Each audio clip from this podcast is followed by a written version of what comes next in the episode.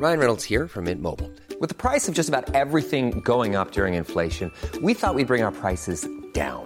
So to help us, we brought in a reverse auctioneer, which is apparently a thing. Mint Mobile unlimited premium wireless. Ready to get 30, 30, bit to get 30, bit to get 20, 20, 20, bit to get 20, 20, bit to get 15, 15, 15, 15 just 15 bucks a month. So, Give it a try at mintmobile.com slash switch. $45 upfront for three months plus taxes and fees. Promo for new customers for limited time. Unlimited more than 40 gigabytes per month. Slows. Full terms at mintmobile.com. Bonsoir à tous, très heureux de vous retrouver comme chaque soir. C'est le coup d'envoi de Soir Info de 22h à minuit pour discuter de tout ce qui fait l'actualité à la une. Ce soir, un nouveau rebondissement dans l'affaire Katnins. Son épouse Céline prend à nouveau la parole pour dénoncer non pas une gifle, mais des années de violence de son époux contre elle. Adrien Katnins peut-il revenir à l'Assemblée nationale après de telles accusations? On en débat ce soir. Emmanuel Macron au Salon des maires de France à Paris. Le président veut renouer le lien avec les élus qui sont échaudés par l'explosion de leurs d'énergie. On entendra quelques échanges. Pas de quoi apaiser hein, véritablement le malaise de nos édiles. Ils sont près de 55% à ne pas vouloir se présenter pour un prochain mandat. Enfin, nouveau cap franchi dans la violence contre les forces de l'ordre à Champigny-sur-Marne, tristement connu ces derniers mois pour euh, des guet-apens, des attaques au mortier contre le commissariat. Cette fois, une policière a failli y laisser la vie en procédant à une interpellation de délinquants. Pour débattre de tous ces sujets avec moi, évidemment, Karim Abric est présente ce soir. Bonsoir, cher Karim, de la rédaction de CNews, tout comme Yohann Usaï du service politique. Bonsoir, Johan. Jean-Sébastien Ferjou est à l'heure. C'est un événement soit d'accueillir sur ce plateau euh, dans les temps Jean-Sébastien Ferjou, directeur de la publication Atlantico. Bonsoir, Jean-Sébastien. Bonsoir. Valérie. Valérie Lecable. Bonsoir, Julien. Journaliste, présidente de HK Stratégiste. Plaisir de vous retrouver, tout comme Alexandre euh, Devecchio, rédacteur en chef au, au Figaro. Ça se passe bien? Les Oui. nuits sur le plateau sont confortables Vous avez un Oui, petit lit de camp c'est très chose bien, euh, Bon, voilà. ça tombe bien. On va évidemment se retrouver pour débattre de tous les sujets d'actualité, mais avant cela, comme chaque soir, à la même heure, il est 22h pile. Bienvenue sur CNews, le rappel de l'actualité, Mathieu Devez. Trois corps découverts dans une maison près de Rennes. Il s'agit de trois personnes d'une même famille, deux femmes et un homme retrouvés morts à Saint-Jacques-de-la-Lande, c'est en Ille-et-Vilaine. Et selon le parquet, il pourrait s'agir d'un double homicide suivi d'un suicide du père. 31-17, c'est le bon réflexe pour signaler les agressions dans les transports en Ile-de-France. Ce numéro d'urgence permet depuis 2017 de signaler une agression, un viol ou un besoin d'assistance, que vous soyez témoin ou victime. Lors d'une visite du centre d'appel, Valérie Pécresse a tenu à rappeler l'importance de ce numéro. On écoute la présidente de la région Ile-de-France. Pourquoi c'est important de le faire? C'est parce que on le sait, dans ces violences faites aux femmes, on a affaire, et ça a été dit tout à l'heure, très souvent à des harceleurs.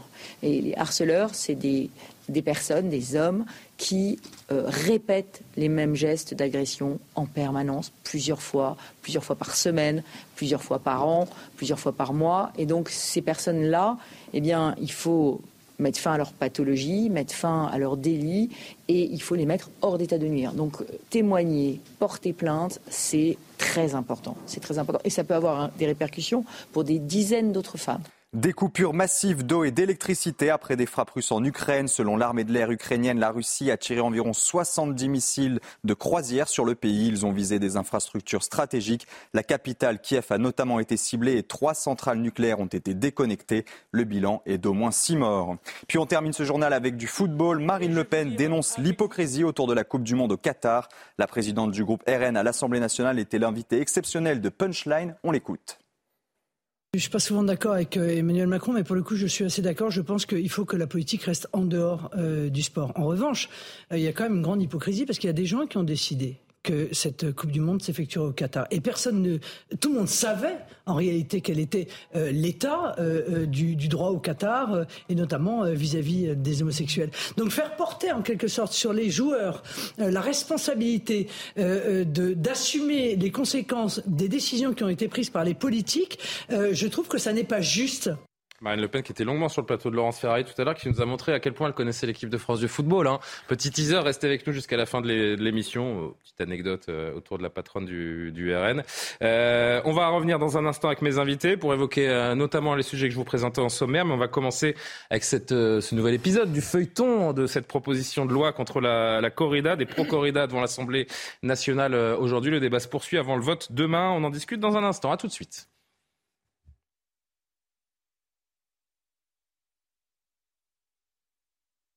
formation nous sommes de retour sur le plateau de Soir Info, toujours en compagnie de Johan Uzay, Alexandre Devecchio, Jean-Sébastien Ferjou, Karim Abric, Valérie Lecable. La suite d'un feuilleton du feuilleton sur la proposition de loi du député Émeric Caron d'interdire la corrida. Le texte sera voté demain à l'Assemblée nationale. Des toreros ont, manifesté moulettas en main aujourd'hui à Cap, la fameuse Cap Rouge, pour réclamer le, maintien. Si on peut voir l'image, les voici. Enfin là, elle était rose. Euh, la Cap, c'est vrai qu'il y, a deux caps. On voit la députée Laure Lavalette également qui est venu leur, euh, leur prêter main forte, les soutenir. Euh, Emmanuel Macron, qui était au, Congrès des maires de France euh, également, qui a été interrogé sur la question. Écoutez-le. Qu'il y ait des débats dans la société, ils sont légitimes. Moi, je les entends tous. Et il faut qu'il y ait à la fois, qu'on prenne en compte nos spécificités, nos cultures locales, auxquelles sont légitimement attachées certaines régions et beaucoup de nos compatriotes, et la condition animale, les sensibilités qu'elle éveille, en particulier chez les jeunes générations dès qu'on est dans l'invective, ça ne marche pas. Je le dis très sincèrement. Donc il ne va pas y avoir d'interdiction demain. Euh, on doit aller vers une conciliation aussi, vers un échange. Un, je vais parler très sincèrement de là où je me situe. Ce n'est pas la priorité du moment. De la même manière, il faut aussi euh, entendre et regarder ce qui est dans notre culture. Une fois que j'ai dit ça, je n'ai pas la réponse. D'ailleurs, la réponse, elle ne peut pas tomber d'en haut. Je veux que ces débats soient conduits dans le respect. Le respect de nos traditions, de nos cultures, parce que les gens sinon ont le sentiment d'être dépossédés de celles-ci. Et le respect de notre engagement pour la biodiversité, pour le climat. Il y a un chemin. Et en même temps, Yohann Usaï, dire une chose et son contraire, c'est quand même un art. Hein. Six ans que ça dure et c'est toujours aussi efficace. Non, moi je trouve que là, si on regarde bien ce que dit le président de la République, le sous-texte est assez clair. Il dit c'est pas le moment. Donc quand le président de la République dit c'est pas le moment, ça signifie. Sur 40 secondes de, sonore, c'est quand même euh, oui mais. Euh, non, non, je trouve pas. Ah enfin, il ne dit pas les choses effectivement. Il ne dit pas je suis. Si j'étais député, je voterais contre. Effectivement, il peut pas dire les choses comme ça. Mais quand un président de la République dit ça n'est pas le moment, ça signifie eh bien je suis contre. Donc je souhaite que la loi d'Emeric Caron ne soit pas adoptée. Voilà. Là pour le coup c'est assez clair me semble-t-il. Hein. Bah, je pense qu'il est la position de beaucoup de en fait, qui n'aiment pas la corrida, qui même euh, qui regardent ça comme un spectacle. Bon, je... Vous croyez qu'Emmanuel Macron n'aime pas la corrida? C'est ce que vous avez. Je ne sais pas pour euh, Emmanuel Macron, mais je pense qu'en tout cas, plusieurs n'aiment pas ça. Lui, je pense qu'il euh, il tient compte des sensibilités des Français. Il y a quand même, selon les sondages, 60, presque 75 des Français ah qui sont pour l'interdiction. Quand vous allez dans les villes taurines, c'est un peu l'inverse. Ah, Donc, il y a quand même cette sensibilité. Il est au courant de ça. Donc, mais il ne veut pas interdire. Je pense que c'est ça aussi le, fameux débat. On peut ne pas aimer la corrida, mais on n'aime pas nécessairement les interdictions. Pourquoi? Parce que ça peut ouvrir la porte à d'autres interdictions et ainsi de suite. Alors, je pense qu'on se protège et on se dit, ben, peut-être on va y aller effectivement avec l'acceptabilité sociale en se disant que peut-être éventuellement euh, les prochaines générations, je pense que c'est presque 90% qui souhaitent abolir la corrida. On se dit qu'il y a une forme de fatalité tout de même et que ben, cette loi, évidemment, a priori, en tout cas, ne passera pas demain, mais il y a une chape de plomb, une forme de fatalité autour de la corrida. On se dit que dans 5, 10, 15, 20 ans, euh, ça appartiendra au passé. Tout le monde va réagir. Je sais que vous avez beaucoup de choses à dire. Je veux juste, juste que vous entendiez cette euh, opposante euh, à la corrida qui était justement face aux, manifestants devant l'Assemblée nationale aujourd'hui. J'avais besoin de leur dire sans, sans, sans me mettre en colère calmement que je ne pouvais pas cautionner et admettre ce qu'ils faisaient et que ça me faisait vraiment beaucoup, beaucoup de mal. Euh, quand je pense à ces pauvres animaux. Voilà, je, je tenais à leur dire un petit peu ce que j'avais sur le cœur. Hein. Vous avez vu que j'étais très calme. Je leur ai dit euh, voilà que, que moi, pour, j'avais honte pour eux. Voilà, tout simplement, j'ai honte, j'ai honte de ce qu'ils sont en France en 2022. Ce sont vraiment deux visions absolument irréconciliables, d'autant que l'on peut écouter également ces toreros, certains de ces toreros qui étaient donc devant l'Assemblée tout à l'heure de combat, il est, euh, est, élevé et il est euh, dans des conditions euh, extraordinaires chez nous, dans, le sud de la France et en Espagne, où c'est la raison de plus d'un hectare par animal. Alors oui, à la fin, il y a une mort qui est, là et qui est, et qui est tabou parce qu'elle est mise en lumière, mais c'est des millions de bovins aussi qui meurent chaque année dans les abattoirs, où une vie qui est, une vie qui est dans très peu d'espace, avec peu de sens finalement, et nous, ce qu'on donne au taureau de combat, c'est du sens. La mise à mort, euh, je trouve, dans la corrida, euh, la corrida est euh, une mise à mort adaptée à, ce taureau qui est le taureau de combat. Le taureau a été élevé pour combattre. Il faut laisser les amateurs de corrida en paix. Il y a un lobbying assez agressif de la part de ces anti-corridas ces dernières semaines. Votre regard, Valérie?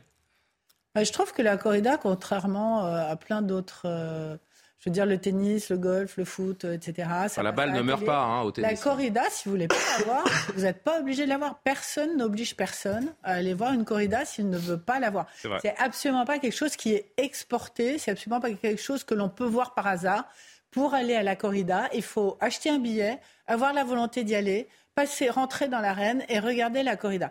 Donc je ne comprends pas ce déchaînement contre la corrida et je salue euh, ces toreros qui sont euh, des gens extrêmement courageux. ça n'enlève rien à la souffrance de l'animal, pardon. non, mais je, tout le monde voudrais juste terminer. Je voudrais juste terminer parce que pardon Valérie, mais non, mais la, souffrance de l'animal, c'est juste que tout le monde ressort. Mais par exemple, quand on dit, euh, bah, j'aime pas la corrida, j'ai pas envie de la voir, eh ben, personne ne vous oblige à la voir. C'est juste ce que je voulais dire. La deuxième chose que je veux dire, c'est que ces toreros sont extrêmement courageux et que moi j'ai plus peur pour eux que pour le taureau parce que ce sont des hommes et que la valeur humaine reste quand même une valeur dans mon esprit. Vous n'allez pas vous faire que des amis ce soir, Valérie. Je sais, mais je ne suis pas quelqu'un qui ne se fait que des non, amis. Non, mais c'est bien, c'est bien de prendre des, des, positions tranchées. Euh. Et, non, c'est pas tranché, mais je comprends. En dehors de la doxa. Euh, je comprends pas ce tollé. Il y a un coin en France où les gens. Ils ont le respect de ça, ils adorent ça. Je rappelle qu'il y a 900 taureaux qui sont taurés par an, donc ça c'est 900. Alors pour ceux qui, pensent euh, à ces animaux, c'est insupportable, mais, ça reste quand même assez négligeable, pardon de le dire de cette façon. mais c'est par rapport, par rapport à ces animaux qui ne voient ni le ciel ni la terre durant toute leur existence. Ils souffrent Mais ça n'a rien à voir. Bah, ça, ce sont les arguments des, pro-corrida qui effectivement donnent le sentiment qu'ils n'ont aucun argument, donc ils sortent des, choses comme ça qui, pardon, n'ont absolument ni queue ni tête, Valérie. Pardon. Qu'est-ce qui n'a ni queue ni tête, Johan On ne peut pas comparer la pêche à la truite et la corrida. Enfin, pardon. La truite, ça n'a aucun euh, sens, pardon. Là, le taureau est dans l'arène pendant mais combien de temps arrêtons de manger des vaches qu'on abat, ah, arrêtons... pas en même temps, pas en même temps. Allez-y, finissez, finissez. Non, mais je vous... la souffrance animale, c'est un sujet extrêmement vaste. Et extrêmement vaste et qui est tout à fait respectable d'en parler.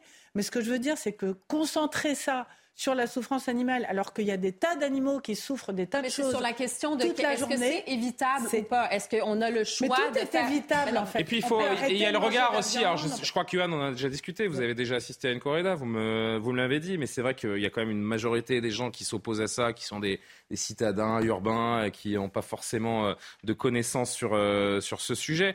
Ça fait des jours qu'on en parle, on entend beaucoup d'experts. Il y avait une, une, vétérinaire notamment qui, est très, qui était très intéressante aujourd'hui, que j'ai entendu sur, sur les plateaux de CNews. Euh, il y a un moment, euh, il ne faut pas comparer ces taureaux de combat à des, à des bovins qu'on voit sur les routes de nos campagnes. Ce sont des, des animaux qui sont, qui sont faits pour le combat, qui sont, euh, qui sont élevés dans ces conditions-là, d'ailleurs qui ont des conditions d'élevage euh, idylliques, si je puis dire, parce que ça se passe dans un cadre euh, qui est le, le, meilleur pour eux. Ce sont des, des, animaux qui sont violents, qui, qui entre eux se battent également et qui sont dans cette, dans cette caractéristique de, de, de combattre, de, de, alors, de violence. Ils sont élevés pour ça, ça justifie qu'on les laisse agoniser pendant des heures dans une arène. Mais justement, un taureau qui agonise dans une corrida, c'est un taureau qui a été mal tauré et c'est un spectacle qui n'est pas celui que les toreros veulent euh, veulent montrer. C'est un spectacle qui est fréquent, pardon. Donc, euh, mais mais un torero qui taurait mal un taureau ne t'aurait pas euh, très longtemps dans sa carrière parce que justement on, pense à cette façon de, de mettre à mort l'animal qui doit être la plus digne et la plus abrégée mais possible. Précisément, c'est ça le débat. La corrida, c'est le spectacle de la mort. Est-ce qu'on peut s'extasier de voir un animal mourir en agonisant? C'est ça le débat. Précisément, vous l'avez bien Le débat, c'est aussi est-ce qu'il faut statuer à l'Assemblée nationale dans une époque comme la nôtre sur un sujet qui concerne finalement assez peu de gens Une incompréhension culturelle. Personne ne s'extasie sur l'agonie. Euh, non, c'est vrai aussi. je ne conteste pas la même chose. Mais je ne, non, ça n'est pas la même chose. Je ne conteste pas qu'elle existe. En revanche, c'est profondément culturel. On peut effectivement s'en préoccuper euh, à cause de la souffrance animale. On peut trouver que ça relève d'un autre âge tout ce qu'on veut, mais le sens profond de la corrida, ça n'est pas des gens qui viennent pour se réjouir de voir la mort d'un animal. C'est la mise en abîme de la condition humaine, de la fragilité de l'homme face à la force brute que représente l'animal. Mais encore une fois, je ne vous dis pas. c'est surtout la domination de l'homme sur l'animal aussi, hein, euh, la corrida, parce que dans 99% des cas. Julien, un torero face, euh, face à un taureau, je suis désolé, le combat, il peut se retourner contre le bah, torero. ça existe, les toreros qui sont blessés. Encore une fois, ça n'est pas l'argument en soi. C'est simple on ne peut pas dire que le sens de la corrida... de taureaux morts que de toreros, pardon. Et, mais il y a eu des toreros qui ont été tués. Et je ne me féliciterai jamais de la mort d'un torero, évidemment. on ne peut pas dire que le sens de la corrida, ce soit de se réjouir de la mort d'un animal. Et dans ce cas-là, pourquoi Émeric Caron, mais je vous le disais déjà hier soir, pourquoi la question de l'abattage rituel n'est-elle pas posée? Parce que pour le coup, l'abattage rituel, ce sont des animaux qui sont abattus sans étourdissement préalable. Parce que l'enjeu électoral est peut-être plus important pour Émeric Caron si jamais il s'attaque euh, à l'abattage rituel que la corrida. je ne vous dis pas que je pense qu'il faudrait revenir sur l'abattage rituel. Je vous dis juste qu'il y a énormément d'hypocrisie et que effectivement Emmanuel Macron euh, dit bah, ça n'est pas la priorité. Oui, peut-être qu'en matière de souffrance animale, il y a d'autres combats à mener, y compris des combats qui seraient plus gênants d'un point de vue effectivement électoral. Mais il est quand même dans une forme de contradiction, pardon, juste pour finir, parce que je suis tout à fait d'accord avec lui quand il dit c'est au Parlement de se prononcer. Alors là, c'est très très bien qu'effectivement tout ne relève pas de la décision du président de la République, mais c'est quand même contradictoire de dire c'est au Parlement de se prononcer et dans le même temps dire c'est pas ce que le Parlement devrait, devrait être en train de faire. Si le Parlement, ou en l'occurrence les parlementaires d'opposition, estiment que c'est un combat prioritaire, c'est leur décision. On verra d'ailleurs, c'est une niche hein, euh, parlementaire. On Mais précisément, euh, vous voyez le pour, euh, pour voter demain. Je voudrais juste, Alexandre, on va, on va dépasser, parce qu'on est un petit peu en retard, on va dépasser de 40, 45 secondes. Je voudrais juste vous montrer ce tweet de, de Léon De Fontaine, qui est au Parti communiste, qui fait partie de cette, cette NUP et qui est un peu à contre-courant de, des Caron et de, et de LFI, puisqu'il nous il dénonce dans sa niche, LFI a choisi de prioriser la proposition sur la corrida plutôt que celle sur le revenu des étudiants, par exemple. On va donc débattre des taureaux pendant que les étudiants continueront à être pris pour du bétail. Je trouve que c'est plutôt bien pensé de la part euh, de, Léon de Fontaine du Parti communiste. il y a un moment, il y a des priorités aussi. Quoi. Euh, on va pas passer trois heures de débat à l'Assemblée sur, euh, sur 900 taureaux par an. C'est grave de dire ça. Moi, moi je, ne vois pas pourquoi. Je crois pas que c'est grave de dire ça. Je Parce que c'est méconnaître le fonctionnement de l'Assemblée nationale. Ça révèle, ça révèle je crois, un vrai clivage profond à gauche. Il, reste, Bien sûr. elle est minoritaire aujourd'hui, une gauche du travail qui est là pour défendre les ouvriers, qui est les, ceux qui ceux qui bossent, ceux qui sont euh, déshérités socialement. Elle le fait peut-être pas toujours bien, je suis pas toujours avec elle, mais au moins euh, ça a un sens. Et puis il y a une gauche sociétale et tous les délires sociétaux du moment, elle les épouse et c'est ça qui va pas aussi parce que je crois que pour Émeric Caron, effectivement, c'est un prétexte. S'il ne va pas sur l'abattage rituel, c'est pour des raisons électoralistes mais c'est aussi euh, parce qu'on voit bien que chez les écolos, euh, chez cette NUPES, il y a une espèce de haine de tout ce qui relève de la culture occidentale ou de la culture française. Un jour, c'est le sapin de Noël, l'autre, le Tour de France. Aujourd'hui, euh, c'est la corrida. ce sont les hommes qui seraient tous des prédateurs. Et donc, il y a cette logique-là aussi. Et je pense qu'Émeric Caron est un très mauvais ambassadeur de sa cause. Il y a une majorité des Français qui sont contre la corrida, mais le fait que ce soit porté par quelqu'un d'aussi sectaire, d'aussi anti-humaniste, parce qu'on dirait qu'il défend les animaux mais il déteste les hommes, et eh ben je crois que ça se retourne euh, contre lui. On marque une pause. On verra donc demain l'issue de cette proposition de loi qui, euh, a priori, donc je le rappelle, ne sera pas euh, adoptée. On verra ça donc dans les prochaines heures. On se retrouve après une courte pause. On parle de l'affaire du jour, le rebondissement du jour, plutôt dans l'affaire Adrien Quatennens. Ça tout de suite. Nous sommes de retour pour la, une nouvelle partie de, Soir Info. On est ensemble d'ailleurs pendant plus d'une heure sans pub. C'est un bon moment qu'on va passer tous ensemble juste après le retour de l'actualité. Mathieu Devez. Le site internet du Parlement européen ciblé par une cyberattaque, elle a été revendiquée par un groupe pro-Kremlin. L'institution européenne avait qualifié la Russie d'État promoteur du terrorisme quelques heures avant l'attaque. Elle consiste à prendre pour cible un système informatique en l'inondant de messages ou de requêtes de connexion. Une minute de silence pour l'agent du fisc tué. Elle a été observée au ministère de l'économie et dans les centres d'impôts. Les fonctionnaires et le ministre des Comptes publics, Gabriel Attal, se sont tués à midi pile. Un hommage à l'agent du fisc tué lundi lors d'un contrôle chez un brocanteur. L'Agence spatiale européenne dévoile sa nouvelle promotion d'astronaute. Elle succède à celle de 2009, la promotion du français Thomas Pesquet. Et parmi les nouveaux élus, l'ingénieure française Sophie Adenau. Elle devient la première astronaute française plus de 20 ans après Claudie Aigneret.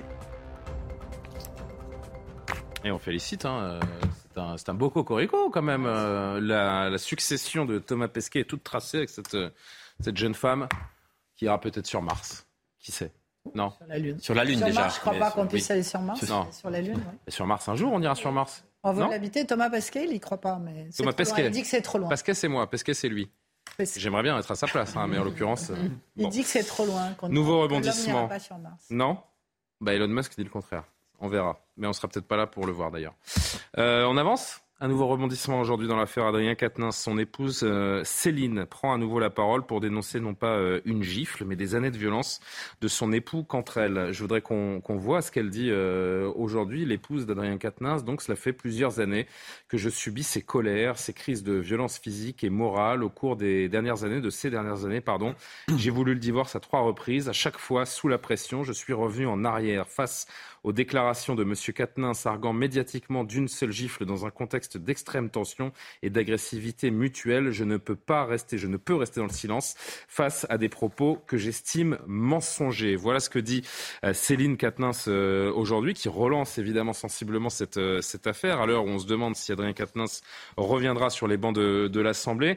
il a réagi, Adrien Quatennens, par voix de, de son avocate, Jade Doucelin. Mon client conteste les déclarations de Céline Quatennens. Ces déclarations interviennent dans le cadre de négociations tendues à l'occasion de son divorce et de désaccords sur les modalités financières et de garde de leurs enfants. Après avoir pris connaissance du dossier dans sa complétude, Madame la procureure a décidé de ne pas renvoyer mon client devant un tribunal, mais sous forme d'une comparution sur reconnaissance préalable de culpabilité. La plupart des, accusations, des accusations n'ont pas été retenues contre lui. Aucun fait de violence répété ni de harcèlement évoqué ce matin par Céline Katnins n'ont été retenus par le parquet. Je vais au bout de, de ce communiqué. Celui-ci n'a retenu que deux infractions que mon client lui-même a reconnues, qui seront traitées dans la procédure de comparution de reconnaissance préalable de culpabilité. Mon client a jusqu'ici tenu à réserver ses arguments. Dans le cadre de la procédure judiciaire, il est aujourd'hui contraint de répondre publiquement par ma voix aux accusations mensongères qu'il dément Absolument. On a bien compris, Johan. Hein. C'est vraiment du, du, parole contre parole dans cette affaire. Et une question sous-jacente, Adrien Quatennens, dans ces conditions, après de telles accusations, peut-il revenir sur les bancs de l'Assemblée nationale? Il peut, une personne ne peut l'obliger à démissionner. Mais euh, la réalité, c'est que ça semble compliqué, puisque la France insoumise dit ce soir qu'il ne pourra pas réintégrer le groupe LFI jusqu'à ce qu'une décision de justice, l'innocentant éventuellement, soit rendue. Donc ça voudrait dire qu'il pourrait revenir, mais en siégeant parmi les non-inscrits. J'imagine mal, personnellement, l'ancien numéro 2 euh, de la France insoumise siéger... Parce que LFI a communiqué ce soir hein, en disant qu'il était écarté le temps de... Il ne pouvait pas revenir dans le groupe euh, jusqu'à ce qu'une décision de justice favorable soit rendue. Euh, ça, n'est d'ailleurs pas certain qu'une décision de justice favorable soit rendue. Donc, dans l'attente de cette décision, ça voudrait dire qu'il siégerait parmi les non-inscrits. Je l'imagine mal revenir dans un petit coin de l'hémicycle. Ce serait un peu humiliant pour lui. Vous voyez ce que je veux dire Donc, je, l'imagine mal revenir dans, dans, ces conditions. Mais ça, moi, ça me met un peu mal à l'aise cette, Pourquoi cette, histoire, sincèrement. Hein.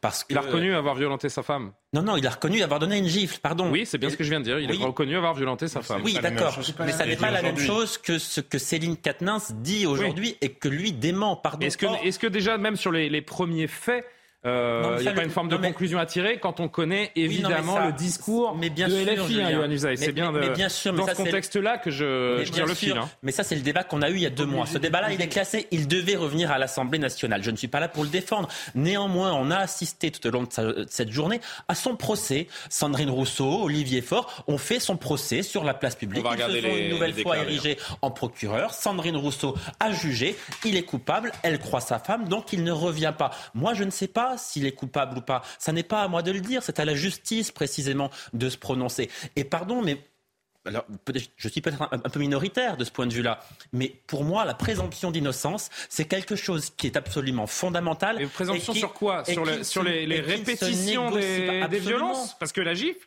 c'est avéré. Oui, bien, non, mais, non, mais bien sûr, mais ça, c'est le débat qu'on a eu il y a deux mois. Oui, Julien. oui, je là, bien, là aujourd'hui, c'est ce communiqué de Céline Katnins.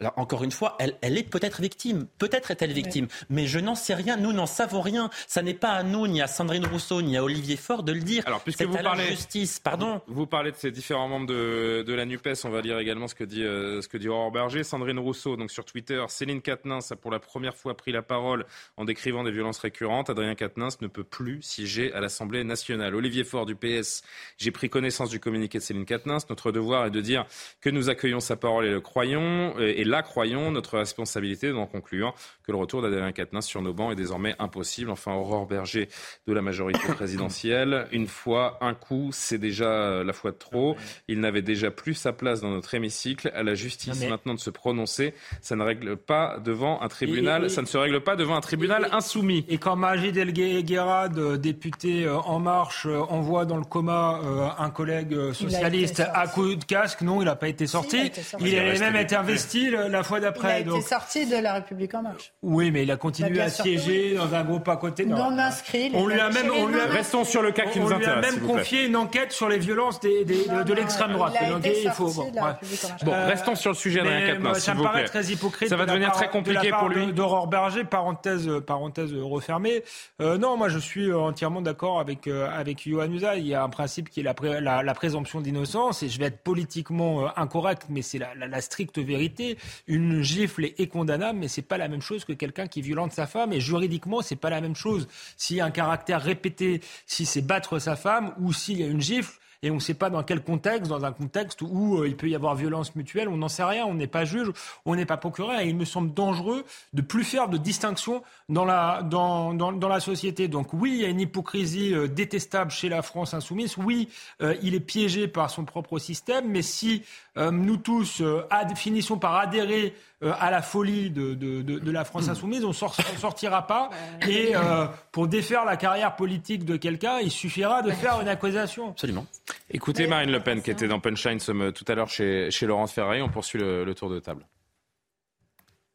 Personne ne peut décider de forcer euh, Adrien Quatennens à quitter euh, son mandat. Il a été élu par les électeurs et c'est à lui de prendre euh, en son âme et conscience une décision. On peut noter quand même une grande hypocrisie de la part de la France insoumise qui se présente euh, comme étant le mouvement qui défend euh, le plus les femmes face aux différentes euh, violences dont elles peuvent être victimes. Or, depuis des semaines, en réalité, il résiste à la seule décision qui, à mon avis, est juste et justifiée quand on a, quand on est un parti politique et qu'on est face ainsi, en quelque sorte, à une brebis galeuse, qui est de l'exclure du groupe. La France insoumise devrait exclure Adrien Quatennens du groupe. Après, à titre individuel, Adrien Quatennens devrait démissionner, je le crois, de son mandat, mhm. quitte à se représenter devant les électeurs et de laisser aux électeurs le soin euh, de déterminer euh, euh, si il considère qu'il est encore capable de les représenter. Mais le groupe La France Insoumise, le parti La France Insoumise, n'a pris aucune décision. Et c'est encore une fois particulièrement euh, étonnant de la part d'un groupe qui donne des leçons euh, de morale à l'intégralité de la classe politique sur euh, la, défense mmh. des femmes face aux violences qui peuvent être commises contre elles. Marine Le Pen s'est exprimée avant que la France insoumise ne communique pour euh, rappeler donc que euh, Adrien Quatennens était exclu euh, du groupe en attendant de connaître la décision de justice. Mais c'est vrai qu'on tape beaucoup sur LFI ces dernières semaines parce que la réaction de LFI, alors on parle souvent du en même temps d'Emmanuel Macron, LFI c'est plutôt c'est le ça dépend. Ça dépend si ça touche quelqu'un de notre, notre mouvement ou pas. Et Clémentine Autain aujourd'hui, qui dit, et ça aussi ça a fait beaucoup réagir, Clémentine Autain de LFI bien sûr, qui dit que LFI veut entendre Madame Quatennens. Et puis quoi encore? Et puis quoi encore? Je ne savais pas que Madame, Madame euh, Autain était procureure de la République. Hmm. C'est n'importe quoi. Ah, oui, mais en même temps, on a peut-être envie de savoir exactement. Euh, mais ça se passe dans un tribunal, dans un monde normal. ça ça se passe pas à la commission de LFI. Alors donc justement, Julien, ce qui est très intéressant, c'est que le 13 décembre, on va en savoir plus, puisque le 13 décembre, il est entendu. Il est entendu, et on ne sait pas encore ce qu'il y a dans ce dossier. Parce que ce qui est intéressant, en deux secondes très rapidement, c'est de dire que la plainte qui a été déposée, elle a été déposée il y a deux mois, qu'il y a eu deux mois d'enquête, et que pendant ces deux mois, la justice a recueilli les témoignages des uns et des autres. Et donc, chacun a dit ce qu'il avait à dire. Et donc, je vois pas comment les témoignages des uns et des autres peuvent faire avancer euh, ce qui se passe dans l'intimité d'un couple. On ne connaît pas le dossier et on ne sait pas encore ce que la justice va vraiment reprocher. Euh, est-ce que ça va être une gifle ou des violences? Parce que moi, il y a quand même quelque chose sur lequel j'ai pas de réponse. C'est pourquoi la femme d'Adrien Quatennens sort, sort ça aujourd'hui. Aujourd'hui, vous savez très bien qu'il devait réintégrer l'Assemblée nationale. Ben, parce qu'il lui est peut-être insupportable de voir que son époux euh, va réintégrer l'Assemblée nationale. mais là, on est en train de faire de la fiction euh, avec des éléments qu'on ne détient pas. Euh, non, non, mais ça, on le sait qu'il devait réintégrer l'Assemblée nationale. Non, mais pourquoi Mme Katnins aujourd'hui communique ça? Pourquoi est-ce qu'elle a attendu deux mois pour dire ça, qui est quelque chose de grave hein, Et donc, on ne va pas nier si c'est vrai, c'est quelque chose d'extrêmement grave et qui mérite effectivement de ne plus être député de la République, si c'est vrai mais moi, ce qui m'interroge, c'est le timing politique, en fait. Parce que, visiblement, elle n'avait pas envie que son mari retourne à l'Assemblée nationale, puisque c'était dans les tuyaux et que ça devait être. Hmm. Et que les. En fait, il y a d'un côté une affaire privée d'un divorce qui se passe atrocement mal et où les uns s'invectivent vis-à-vis des autres et la justice est dessus. Et de l'autre côté, il y a une affaire politique, quand même, et qui fait que le tempo c'est euh, pas qu'une affaire de divorce, pardon de rectifier Valérie, hein, c'est une affaire de violence. Euh, oui, mais à l'occasion d'un divorce. Oui, mais c'est une affaire de violence. C'est une affaire de, de violence. C'est trois fois d'ailleurs. C'est un homme qui a, euh, qui a avoué avoir frappé sa femme. trois fois, on ne sait pas pourquoi ça mhm. s'est pas fait d'ailleurs, mais enfin, il y a des points d'interrogation qui arrivent dans cette histoire. Je rappelle aussi. Il y a des conséquences politiques fortes, puisque je pense que politiquement, peu importe le résultat, même s'il est présumé innocent, politiquement, le mal est fait. Justement, je voudrais qu'on avance sur les, les, conséquences politiques parce qu'elles risquent d'être euh, très lourdes, voire irrémédiables pour, euh, pour Adrien Quatennens. Mais je rappelle aussi que Jean-Luc Mélenchon a quand même largement soutenu euh, son, son surdoué de la, de la politique, son successeur annoncé. Ça aussi, c'est une dégringolade pour Jean-Luc Mélenchon. Ça va laisser des traces chez, chez LFI, Jean-Sébastien?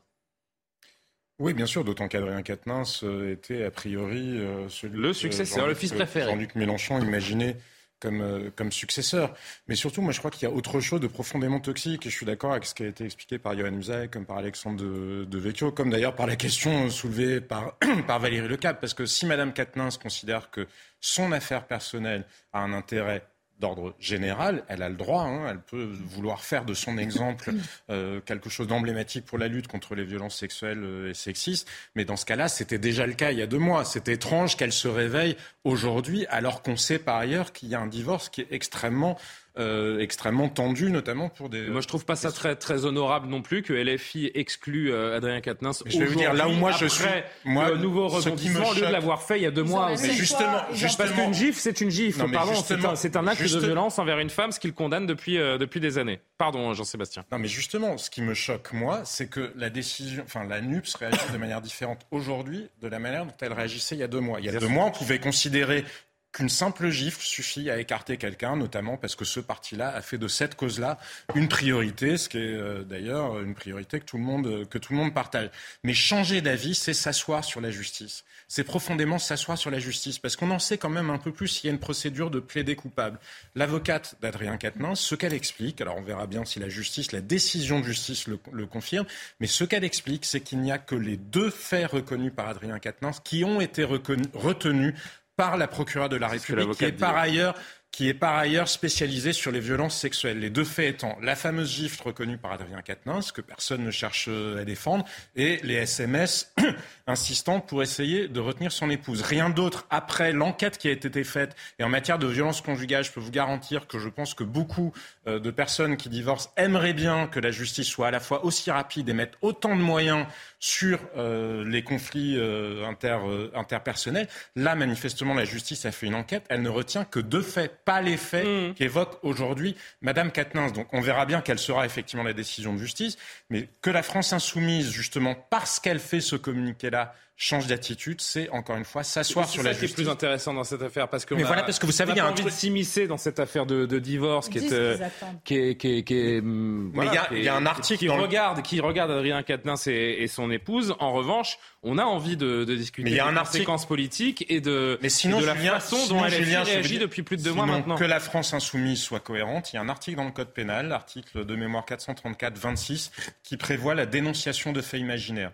Dans ce cas-là, que la France insoumise nous le dise, ils veulent réécrire l'article en question en disant ne pourront jamais être poursuivis sur ce fondement mmh. les femmes. Parce que les femmes ne sauraient, par nature, être coupables de dénonciation de faits imaginaires. Pas une seconde, je vous dis que Mme Quatennens est en train de dénoncer des faits imaginaires. Oui, oui, bien je compris. vous dis juste que considérer que par principe, on croit une femme, il ne faut pas confondre écouter, recueillir la parole d'une femme, l'entendre enquêter sur la parole d'une femme et la croire par principe. Ce sont deux choses différentes. La France insoumise, encore une fois, dans la confusion idéologique et c'est dangereux pour un État Ils ont sorti les rames pendant deux mois pour lui trouver des circonstances euh, atténuantes. Quand on voit la, virulence avec laquelle LFI euh, attaque et demande des démissions dès qu'un début d'accusation est, euh, émis, on se dit que là aussi, c'est une question d'honneur. Les insoumis se sont, se sont déshonorés en défendant quelque chose, quelqu'un qu'ils condamnaient trois semaines plus tôt, notamment avec euh, Damien Abad, euh, auquel on pense euh, dans, un, dans un cas comme celui-là.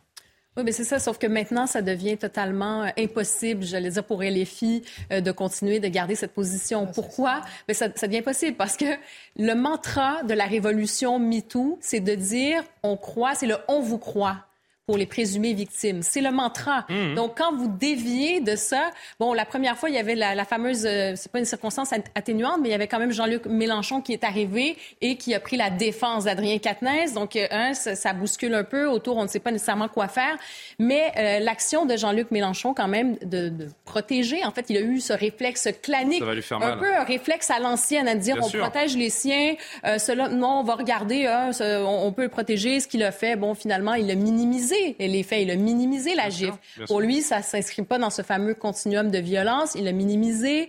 Euh, il y avait la question de la réhabilitation quand on pose un geste. Bon, si c'est un geste isolé dans un certain contexte, est-ce qu'il y a une possibilité de réhabilitation? Bon, peut-être qu'il posait tout ça, mais je peux vous dire que pour la jeune génération, particulièrement de féministes, de ne pas être systématiquement du côté de la victime présumée, c'est un crime de lèse-majesté. Euh, Johan, pour Jean-Luc Mélenchon, est-ce que ça va lui faire aussi mal que le, fameux La République, c'est moi Il euh, ne s'agit pas il ne s'agit pas de lâcher son ami, parce qu'on peut, on peut entendre très naturellement qu'il y a une amitié entre eux profonde et qu'il n'ait qu'il pas envie de le, lâcher. Mais peut-être qu'en tant que responsable politique, en revanche, il aurait pu faire preuve, Jean-Luc Mélenchon, d'un petit peu plus d'objectivité, de neutralité. Oui, mais sur cette affaire en particulier, et depuis le, le début précisément, l'influence de Jean-Luc Mélenchon sur le groupe est considérablement affaiblie. Ah oui il, il n'a plus la prise sur le groupe qu'il pouvait avoir avant. Et la décision d'ailleurs qui a été prise très rapidement de l'exclure en est la preuve. Jean-Luc Mélenchon a beaucoup perdu dans cette affaire en crédibilité auprès des Français, mais en influence aussi auprès des députés de la France insoumise. Ça, ça me semble quelque chose d'absolument euh, certain. C'est un peu le coup de grâce, cette séquence pour Jean-Luc Mélenchon? Le coup de grâce, je ne sais pas. En politique, on n'est jamais complètement mort, mais néanmoins, ça, c'est un coup extrêmement rude qui lui a été porté, à l'évidence. Mais effectivement, moi, je vais revenir juste 30 secondes sur ce que, sur ce que disait Jean-Sébastien et, et, sur ce qu'on dit aussi précisément Sandrine Rousseau et Olivier Faure. Moi, quand je les ai entendus cet après-midi, mais j'ai été interloqué, sincèrement. Hein. quand ils ont dit euh, Céline Katnas a parlé nous la croyons, nous devons la croire. Je, me suis dit, mais attendez, mais dans. Ça s'appelle MeToo, hein, ce que vient de rappeler Karima. Hein. c'est juste, c'est juste le principe de base de, de, MeToo et de cette nouvelle doctrine. Mais il y a une différence entre, entre euh, ceux qui se revendiquent de MeToo et ceux qui siègent à l'Assemblée nationale et qui font la loi et, qui sont, pardon, et qui sont censés défendre la loi. Parce qu'encore une fois, la présomption d'innocence dans un pays comme la France, c'est quelque chose qui devrait être non négociable, voyez-vous, et dire par principe, je crois. Attendez, attendez. pardon, mais par principe dire je crois les femmes. Quoi qu'il arrive, je croirai toujours les femmes. Est-ce que vous vous rendez compte où est-ce que ça peut nous mener ah, ça peut mener très loin. Si demain vous avez quelqu'un qui veut le poste d'un homme, par exemple, qui ne l'aime pas, eh bien euh, cette personne va pouvoir dire écoutez, il m'a frappé, il a voulu m'embrasser de force dans un couloir, etc. Attention, je ne dis pas que Céline Katnin c'est un risque de dérive. C'est bien compris. Je dis que ça n'est pas à nous de juger ni à qui que ce soit, c'est à la justice de trancher. Sinon, c'est la porte ouverte à tout un tas de choses et on ne sait pas où ça peut nous conduire, sincèrement. Alors Alexandre qui attend depuis un petit moment. Sur euh, Karima, parce que je trouve qu'en fait Karima a mis le doigt sur le, nœud du problème. Effectivement, il y a une révolution euh, MeToo, ce qu'on a considéré comme une révolution. Moi, je considère depuis le début que ce n'est pas une révolution, que c'est une terreur. Euh, et que ça peut-être poser quelques bonnes questions. C'est bien que les femmes puissent s'exprimer. Peut-être demain qu'elles aillent porter plainte au commissariat. Il faut faire tout pour qu'elles puissent le faire. Mais la manière dont ça a été fait par lynchage médiatique, par Twitter, il faut faire du euh, revenir à cette révolution et dire ça n'a pas été un progrès total pour la société. pardon, hein, ça fait dix fois que je le répète et j'en suis désolé, mais il y a une nuance à apporter, notamment à ce que vient de dire euh, Johan sur ce, risque latent euh, sur lequel vous avez mille fois raison. La différence, de, donc de dérive, la différence, c'est qu'on a un homme qui il y a deux mois a dit oui, j'ai frappé ma femme. Il n'a pas dit j'ai frappé ma femme, il a dit j'ai fait. Là, on parle des faits dénoncés aujourd'hui du bah, Vous avez raison. Ce qu'on peut rajouter à tout ce qui a été dit et qui est très intéressant effectivement, c'est le rôle des médias. Parce que, en fait, le problème là, pourquoi il peut plus retourner à l'Assemblée nationale? Parce qu'il il peut. Oui, mais il a été lâché médiatiquement. il n'est pas venu. Il est pas venu à l'Assemblée parce qu'il n'est pas le bienvenu. et pardon de faire une parenthèse, mais depuis deux mois, Monsieur Katnins ne va pas à l'Assemblée nationale et il est rémunéré. Il est, rémunéré totalement. Il a, il, il, touche son indemnité qui est payée par les impôts des Français. Je le rappelle également. Euh, c'est peut-être un peu démago, mais c'est une réalité. Ce qui est dingue, c'est que se dire que le 13 décembre, il va y avoir un, normalement un, jugement. Enfin, Est-ce qu'il est jugé ou entendu le 13 décembre Sans, boulot. Jugé. Enfin, il va être entendu, en tout cas. Est-ce qu'il va être jugé tout de suite? C'est une comparaison immédiate. D'accord, c'est une comparaison immédiate. On n'est pas foutu dans ce pays ou dans les autres d'ailleurs, d'attendre quoi deux semaines, un peu plus de deux semaines, pour savoir. Euh, ils ont fait deux mois d'enquête quand même. Il faut leur faire confiance. Ils ont entendu tout le monde. Ce sont des juges. Ils ont pris la peine d'accélérer les procédures, de l'écouter en comparaison immédiate, etc. Moi, j'ai tendance à dire, mais laissons la justice terminer son boulot et on verra après. Mais faut qu'on avance là. Avec le système des médias dans lequel on est et que MeToo a, a créé et a créé aussi de cette façon-là, c'est fini, mais médiatiquement, il y a, y a non, mais c'est surtout, mais je vais vous dire, c'est une forme d'insulte à l'intelligence des femmes que de considérer qu'elles pourraient ne pas mentir. Enfin, vous, ils Non, ont mais qu'à regarder The Crown. les médias non, mais pardon, mais ça la France insoumise, ils n'ont- n'ont qu'à regarder la dernière saison de The Crown. Mais vous vous souvenez de tout l'étalage du conflit entre le prince Charles et Lady Di? On s'est rendu compte a posteriori que tout le monde avait menti dans l'histoire et que évidemment Diana, la princesse de Galles, avait elle aussi menti et elle Ah. aussi accusé la famille royale d'un Comparé Adrien Quatennens à, à- à- à- Non mais si, parce que l'ancien sujet- prince Charles, mais le sujet Non, est mais exactement. c'est un peu osé quand même. Mais non, parce que le sujet est exactement le même, c'est de considérer. Ouais, les conséquences que sont pas les l'opinion- mêmes, mais C'est bon. de considérer que l'opinion est le juge, mais bien sûr que les femmes Exactement, peuvent aussi oui. mentir. Encore une fois, Oui, oui, mais une personne ne dit entre entendre, savoir entendre que la justice entende chaque femme ou chaque homme Oui, d'ailleurs a- qui se plaint de Pourquoi violence. il n'attend pas deux et semaines les Pourquoi croire. sais Pourquoi pas, je- pas. à l'AFP C'est quand même incompréhensible. En Non, fait. mais ça, elle, elle a sans doute ses C'est raisons, peu arrivé importe. pendant mais- des années. Il y a eu Ce un premier dit. truc qui est sorti il y a deux mois. Et à deux semaines du jugement, C'est pour ça que c'est pour ça que c'est intéressant de, de, de parler de, de parler de politique, des décisions des, des uns des, des postures des Non, uns mais- des autres. Maintenant, le fond de l'affaire entre un homme et son épouse. Pardon, mais euh, attendons euh, attendons le jugement, attendons de, connaître la vérité. Et puis euh, et puis on verra. Euh, pour parler de LFI encore un petit peu, cette euh, élue de la République devrait-elle se comporter de cette façon? Je pense à Rachel Keke, nouvelle élue euh, LFI, dans l'affaire Mousse B. Je ne sais pas si vous étiez euh, avec nous euh, hier. On vous parlait de ce délinquant étranger, multirécidiviste, qui a finalement été expulsé après moult rebondissements, c'est le moins que l'on puisse dire, mi-novembre. On sait que Rachel Keke, donc euh, nouvellement élue sous la bannière LFI, lui avait rendu visite dans un centre de rétention administrative. Ça s'est pas passé exactement dans les règles de l'art. Regardez cette vidéo captée. Alors tendez l'oreille parce que le son n'est pas exceptionnel. Et c'était donc le 14 novembre, la veille de l'expulsion de cet homme, à plaisir dans les Yvelines. Voilà. Rentrer, je ne suis pas les gens, monsieur. Monsieur, vous êtes en Quand elle a Allez, dit, là, elle ça a craint. demandé. C'est- c'est- Et c'est, je vous montre euh, ça, monsieur. Vous allez rentrer, Ça, j'ai pas volé. Heureusement, on va rentrer. On On est en. France. Donc, c'est fini. Moi, je veux rentrer. Heureusement, non, droit. euh, Je connais mon on droit. Je ne donne pas mes droits, je rentre. Alexandre Devecchio, elle va dans ce centre euh, à plaisir en Ile-de-France donc pour s'opposer à l'expulsion d'un multirécidiviste. Est-ce que c'est le rôle d'un député de la nation euh, Est-ce qu'elle a commis une faute, Rachel Keke, tout simplement? Multirécidiviste. euh, Et attention, le CV, hein, on l'a montré hier, hein, euh, ouais, euh, radicalisé. Je ne sais pas si avec Samira il Aoulet, a on peut afficher S, le parcours de cet homme ouais, depuis qu'il est sur le territoire français. Je vais laisser nos téléspectateurs regarder parce voir- que c'est long comme le bras, mais c'est quelque chose. hein. Alors, c'est pas que- un voleur de pommes, c'est ça que, je veux dire. voilà. Est-ce que c'est interdit par la loi qu'elle aille le voir ou non Euh, Mais le message politique qui est envoyé Qu'elle le euh, est, est- est désastreux. D'ailleurs, il y a le comité euh, Adama euh, derrière elle. Mm. Je rappelle que Assa Traoré a été entendu par l'ONU euh, il y a pas longtemps. dans C'est ça qu'on appelle l'islamo-gauchisme c'est ça qu'on appelle l'islamo-gaucher. C'est dommage hein, parce que Rachel Keke avait commencé, euh, elle était femme de ménage, elle luttait pour des meilleures euh, euh, conditions de travail. On pouvait tout à fait euh, comprendre. Et moi, j'ai l'impression qu'elle s'est vraiment fait euh, laver le cerveau par euh, l'aile la plus communautariste, la plus islamo-gauchiste de, euh, des insoumis qui effectivement euh, a des liaisons dangereuses avec ce comité A- Adama. On rappelle que le comité Adama, c'était sur le, soi-disant meurtre d'Ata- d'Ama Traoré par les policiers. Toutes les enquêtes, pour l'instant, ont démontré que c'était pas du tout le, le, cas.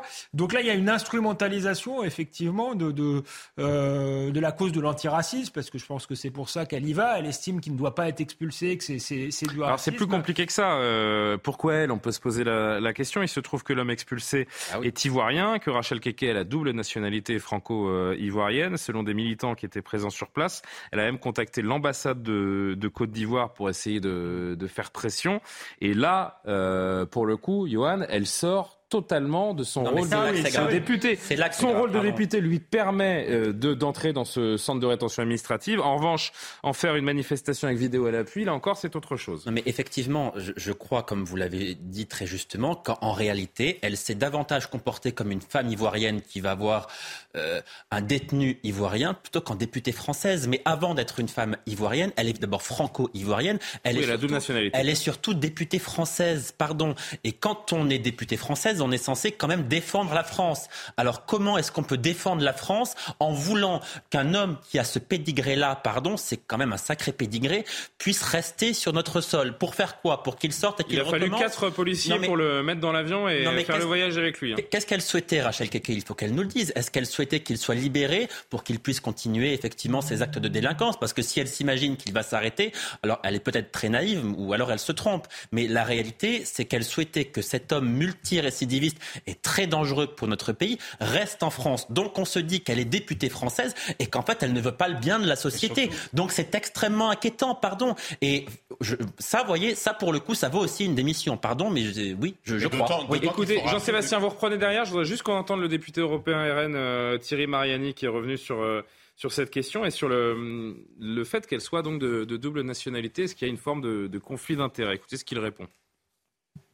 Il y a, je le répète, plusieurs dizaines de pays qui refusent la double nationalité pour les élus. Ou alors on considère que la nationalité, ça vraiment aucun intérêt et qu'il vaut mieux connaître la marque du vélomoteur euh, du, du député que savoir s'il a deux ou trois nationalités. À mon avis, la nationalité, on peut être fidèle aux intérêts d'un seul État. Alors là-dessus, c'est intéressant, je voudrais qu'on réagisse vraiment euh, sur ça. Est-ce qu'il a, raison? Est-ce qu'il y a une forme de conflit d'intérêt Est-ce qu'il y a un sujet sur euh, des députés qui seraient binationaux? Je vais quand même rappeler que c'est c'est pas la seule hein, à l'Assemblée nationale à avoir une double nationalité. Rachel Keke, loin de là. C'est pas le problème. C'est pas, le. Non, est-ce que non, c'est le problème selon euh, en tout cas Thierry Mariani, puisque il nous rappelle que notamment dans le Commonwealth, il est interdit de, de siéger dans plusieurs pays du Commonwealth lorsqu'on est binational. On va avoir ce débat juridique là si on veut, mais vous voyez bien que Rachel Keke pourrait renoncer à sa nationalité et ne rien changer à ses convictions. Le sujet, moi, ce que je trouve profondément choquant, ce n'est pas qu'elle ait une double nationalité, ni même qu'elle se mette en tête de défendre le ressortissant d'un autre pays avec qui elle partagerait une de ses nationalités, c'est qu'elle ait été accompagnée d'un comité, pour le coup, vraiment euh, de gens proches de l'islamisme, notamment d'un militant qui s'appelle Adama Traoré, le fameux Adama Traoré, qui avait organisé une manifestation de soutien aux terroristes de la préfecture de Paris en disant qu'il avait été accusé à tort par racisme. Voilà de qui s'entoure Madame Keke. Donc moi, je me fiche éperdument qu'elle ait une double nationalité, qu'elle soit ivoirienne ou autre chose. En revanche, qu'une députée de la nation, de la République, euh, se fasse accompagner de militants islamistes pour s'opposer à des décisions de justice au regard du pédigré de la personne en question, personne ne pourra soutenir qu'il s'agit. Vous savez ce que vous dites parce que moi, j'ai pas, honnêtement, j'ai pas les noms de ceux qui l'accompagnaient euh, ce jour-là. Hein. Vous êtes sûr de ce que vous dites ben, A priori, oui, c'est parce qu'il y a même un film qui a été diffusé où on hmm. voit justement le comité, le comité, euh, le comité qui l'entourait. Donc voilà, c'est la réalité. Pour le coup, je n'aime pas l'expression islamo-gauchiste parce que je trouve qu'elle consiste à exclure finalement d'entrée des gens et que. En fait, c'est pas une question de double nationalité ou double allégeance. C'est juste la, la, question, la question, c'est effectivement de s'entourer de militants qui considèrent que la République est dans le racisme systémique. Voilà, ça, je trouve que c'est choquant. Effectivement, pas le fait qu'elle soutienne un ressortissant étranger. Valérie? Moi, je suis d'accord que la double nationalité, c'est un faux problème parce qu'il y en a plein et que ça ne veut absolument rien dire. En revanche, je pense que je trouve que y a, ces gens. On s'est réjoui de voir des nouveaux députés arriver à l'Assemblée nationale en disant c'est des personnalités différentes. Alexandre l'a rappelé. C'est vrai qu'elle a un parcours assez, euh, assez inspirant, hein, Madame Keke, qui, euh, qui a gravi les échelons euh, en étant femme de ménage plusieurs années auparavant. Vous savez, d'ailleurs, moi je ne le sais pas, Qu'est-ce qu'ils ont comme engagement par rapport à ça? Est-ce que c'est autorisé de défendre un délinquant quand on est député de la République? Il est autorisé pour un député de la République d'entrer dans un centre de rétention administratif. De rentrer dans un centre de rétention, oui. Ce qu'elle a souhaité faire en allant rendre visite à ce monsieur. D'abord, au, passage, on voit enfin euh, une expulsion d'un délinquant. Hein. Autant. Oui. Il, a fallu, euh, il a fallu 16 ans pour l'expulser. Hein. Premier larcin, 2006. Mais est-ce que c'est... Quel est... Moi, je trouve que ça pose le, sujet de quel est le rôle d'un député de la République. Bah, de défendre son pays. D'un député de, de défendre son pays, tout simplement. Oui, c'est de, et puis bah de défendre ses lois surtout, avant tout. Bah, les, lois, de faire ses lois et défendre son, pays et les lois de son pays. Et ce qui me choque le plus, moi, et d'ailleurs c'est bizarre parce qu'elle lit un papier, on a l'impression que c'est pas elle qui l'a écrit en passage. Bah oui, non, ça clairement. Mais, est-ce que, parce que comme vous parliez de ce comité, on peut se poser la question. Mais on ne peut pas être député de la République et s'élever contre les lois de la République. C'est juste, c'est ça le plus scandaleux de tout finalement, en fait. Très vite, parce que je... Mathieu Devez nous attend pour le rappel de l'actualité. Pour d'autres raisons, je pense que la double allégeance pose des problèmes. Et là, effectivement, c'est un problème euh, idéologique. En fait, c'est l'idéologie d'une partie des insoumis. Oui, mais ils ont, ils ont raison. Ça n'a rien à voir avec sa double nationalité. oui, mais c'est ce que j'en L'idéologie est une. Quand on, on lit ce qu'elle, le, pourquoi elle voulait qu'il soit libéré, c'est l'idée encore anti-flic. Euh, il a été victime d'une bavure. Il est là parce que la France euh, est raciste, etc., etc. Et je pense qu'elle lit un papier et que ce sont les insoumis ou une partie des insoumis qui lui ont mis ça dans la tête. parce qu'à l'origine, Rachel Keke, elle était proche du RN, ça a été euh, rappelé, donc elle n'était pas dans des délires euh, euh, antiracistes, etc. Elle avait un combat social. Il est 23h pile, Mathieu, enfin pile, dans 10 secondes, vous allez voir, ça va arriver. Mathieu Deves pour le rappel de l'actualité. Toujours pas de réintégration des soignants non vaccinés. Selon l'Ordre national des infirmiers, ils sont près d'un millier à ne pas être vaccinés contre le Covid-19. Le ministre de la Santé a saisi la Haute Autorité de Santé et le Comité consultatif national d'éthique. Il prendra ensuite une décision sur la réintégration ou non de ces soignants. Les violences à l'égard des maires en forte hausse depuis deux ans, c'est le résultat d'une étude du Cevipof. Près de 4 édiles sur 10 disent avoir déjà été menacés. Alors pour endiguer ce fléau, le ministre de la Justice demande une réponse ferme et systématique. Enfin, la Coupe du Monde de football au Qatar. Ce soir, la Belgique a battu le Canada 1-0. Trouvé dans la profondeur, l'ancien Marseillais Michi Batshuayi a repris le ballon du gauche en demi-volée. Les Diables Rouges prennent la tête de ce groupe F après le match nul entre le Maroc et la Croatie. Ah, la Coupe du Monde. On est de retour euh, pour évoquer. Pardon, j'ai bugué sur le, football, ça m'arrive de temps en temps. Samedi dernier, alors qu'une policière tentait d'interpeller un, un trafiquant de drogue présumé réfugié sur le toit d'un immeuble, celui-ci a tenté tout simplement de la faire basculer dans le vide. Une chute dont les conséquences auraient pu être euh, dramatiques, on peut tous l'imaginer. Elle témoigne dans ce sujet préparé par Sophia Dolé et Sandra Buisson alors qu'elle patrouille avec un collègue dans ce quartier de Champigny-sur-Marne. La policière de 26 ans que nous appellerons Julie repère un jeune homme déjà condamné pour trafic de stupéfiants. À leur arrivée, il prend immédiatement la fuite et tente de se réfugier dans l'appartement familial au troisième étage d'un immeuble.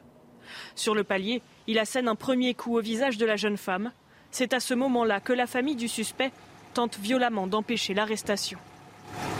Et là, euh, un déchaînement de violence, la, la famille qui fait tout pour s'interposer à l'interpellation, lui qui se débat, qui me porte plusieurs coups en se débattant, notamment des coups de coude au visage. Euh, le frère qui était présent sur place, qui est le plus virulent, qui essaie de m'attraper pour, euh, pour m'empêcher en fait de, de continuer de l'interpeller. Dans l'agitation, l'homme parvient à s'extraire et évacue ce que les policiers soupçonnent être de la drogue dans les toilettes. Puis il se rend sur le balcon et grimpe sur le toit. Elle décide de le suivre. Moment où je commence à me tracter pour euh, monter sur le haut du toit, je vois qu'il se retourne, qu'il se baisse et qu'il m'arrache un. Et en fait, bah, ça me fait perdre totalement mes appuis, donc je, je me retrouve un peu projetée en arrière. Et là, j'ai un de mes collègues euh, qui me rattrape une extrémiste. Et si mon collègue n'avait pas été là, bah, je serais tombée des trois étages parce que mon corps aurait fait le balancier et je me serais retrouvée la tête en arrière dans le vide. Julie s'est vue prescrire 7 jours d'incapacité totale de travail. Avec le recul, elle dit réaliser que les conséquences auraient pu être plus graves. Et malgré la violence de l'interpellation, cela n'entache en rien sa volonté de poursuivre ses missions au sein de la brigade anticriminalité. Karima Abric, euh, à chaque fois, on a l'impression qu'on parle de ce, type d'affaires, de violence contre les forces de l'ordre notamment, ou contre les représentants de l'autorité. On, on, franchit un cap. Là, c'est toute une famille qui fait obstruction à cette policière et la met donc gravement en danger. Absolument. Et je salue le courage de cette femme qui décide encore une fois, malgré tout. Et qui arrive à témoigner ensuite. Exactement, qui témoigne et qui dit bah, je vais continuer ma mission. Et on voit qu'on est encore une fois devant cette fameuse crise de l'autorité où on attaque des figures qui représentent euh, ben, la République, en fait. On a vu ce représentant du, fisc qui est mort. On a vu des policiers caillassés combien de fois. Donc, on attaque directement. Et les policiers, c'est de plus en plus fréquent. Je veux dire, on le voit régulièrement. À Champigny-sur-Marne, le, commissariat est régulièrement attaqué aussi. Hein. Exactement. Donc, c'est vraiment cette crise d'autorité où des gens se permettent littéralement de, se faire justice ou à tout le moins de bafouiller euh, la République et ses représentants. La fermeté, vous voudrez qu'on prévoie des peines minimales euh, Peut-être euh, Valérie, pour euh, ceux qui s'attaquent aux, forces de l'ordre, prison ferme automatique. Si vous, passez, si vous ne passez pas par là, vous laissez l'impression que vous, vous acceptez, vous laissez faire. Est-ce que la seule réponse peut être la fermeté et, une réponse pénale immédiate? Bah, si vous voulez me faire dire que essayer de Je veux rien vous faire dire. euh, loin de moi cette idée. Essayer de tuer quelqu'un en le balançant dans le vide, ça mérite la prison Oui, certainement oui. Je vous dis, euh, ça mérite d'aller directement meurtre. en prison. Voilà. Moi, je salue. Écoutez, je sais pas, je suis. Ça mérite, mais dans les, dans les faits, dans les faits, ce n'est pas, je- je ce, n'est pas ce qui arrive. Parce que sincèrement, être une policière R, R. femme, Ah oui, une Femme. policière R. je dis R.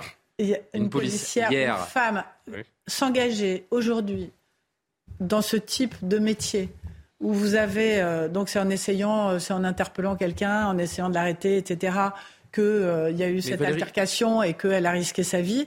Mais c'est le quotidien euh, des Voilà. policiers. Donc vous C'est avez que j'allais souvent- dire. On- tous les jours, on a un c'est sujet le comme celui-là. quotidien des Tous policiers. les Et jours. moi, quand même, alors là, je pense aux femmes. C'est vrai que je suis pas, je fais rarement la distinction, mais je trouve que dans ce type de métier, c'est quand même particulièrement difficile pour une femme, tout simplement parce qu'elle n'a pas la force égale d'un homme hein, à la base. C'est-à-dire que si elle se, bat- même si elle apprend des techniques, Elle n'est pas très 2022, Valérie Leclerc. mais hein. non, mais je Pardon. dis, je ne fais jamais de différence. Elle est Je crois-. Je crois, je crois montrer que je ne fais pas trop de différence, mais il y a des moments où effectivement, euh, je pense que c'est extrêmement compliqué euh, de Mais- faire ce métier. Alors, de- c'est- c'est- pourquoi pas hein, Vous avez raison de souligner que c'est peut-être plus difficile pour des femmes. Je je, je, je le dirais pas. C'est mais, difficile pour tout mais le vous monde, avez le droit de le dire. Euh, moi, ce que je me dis, c'est pourquoi est-ce qu'on parle tous les jours de ces types de, Ouais, de mais- faits divers, que ce, que ce soit rencontré par des, des policières ou des, ou des policiers? C'est Pourquoi il se réponse, passe tous parce les jours qu'il n'y a pas de on fermeté. parle. Oui, mais il n'y a pas de réponse judiciaire euh, comme il C'est faut. ça, Je veux dire, c'est il ça. faut être plus sévère et manifestement, ça ne On s'est tourne pas en rond en fait. On tourne en rond, on traite le même sujet tous les jours et pour les mêmes raisons en fait. Parce que euh, l'exemplarité, la fermeté, la dissuasion Enfin, oui. n'existe pas. Alexandre Euh, et. Champigny, c'est un, un- un exemple intéressant. C'est pas la première fois que ce genre de choses arrivent. Je me souviens d'un- jour de l'an il y a quelques années où euh, une Ah policière oui, s'était fait, hein. lyncher, euh, voilà, dans, dans- dans une cité.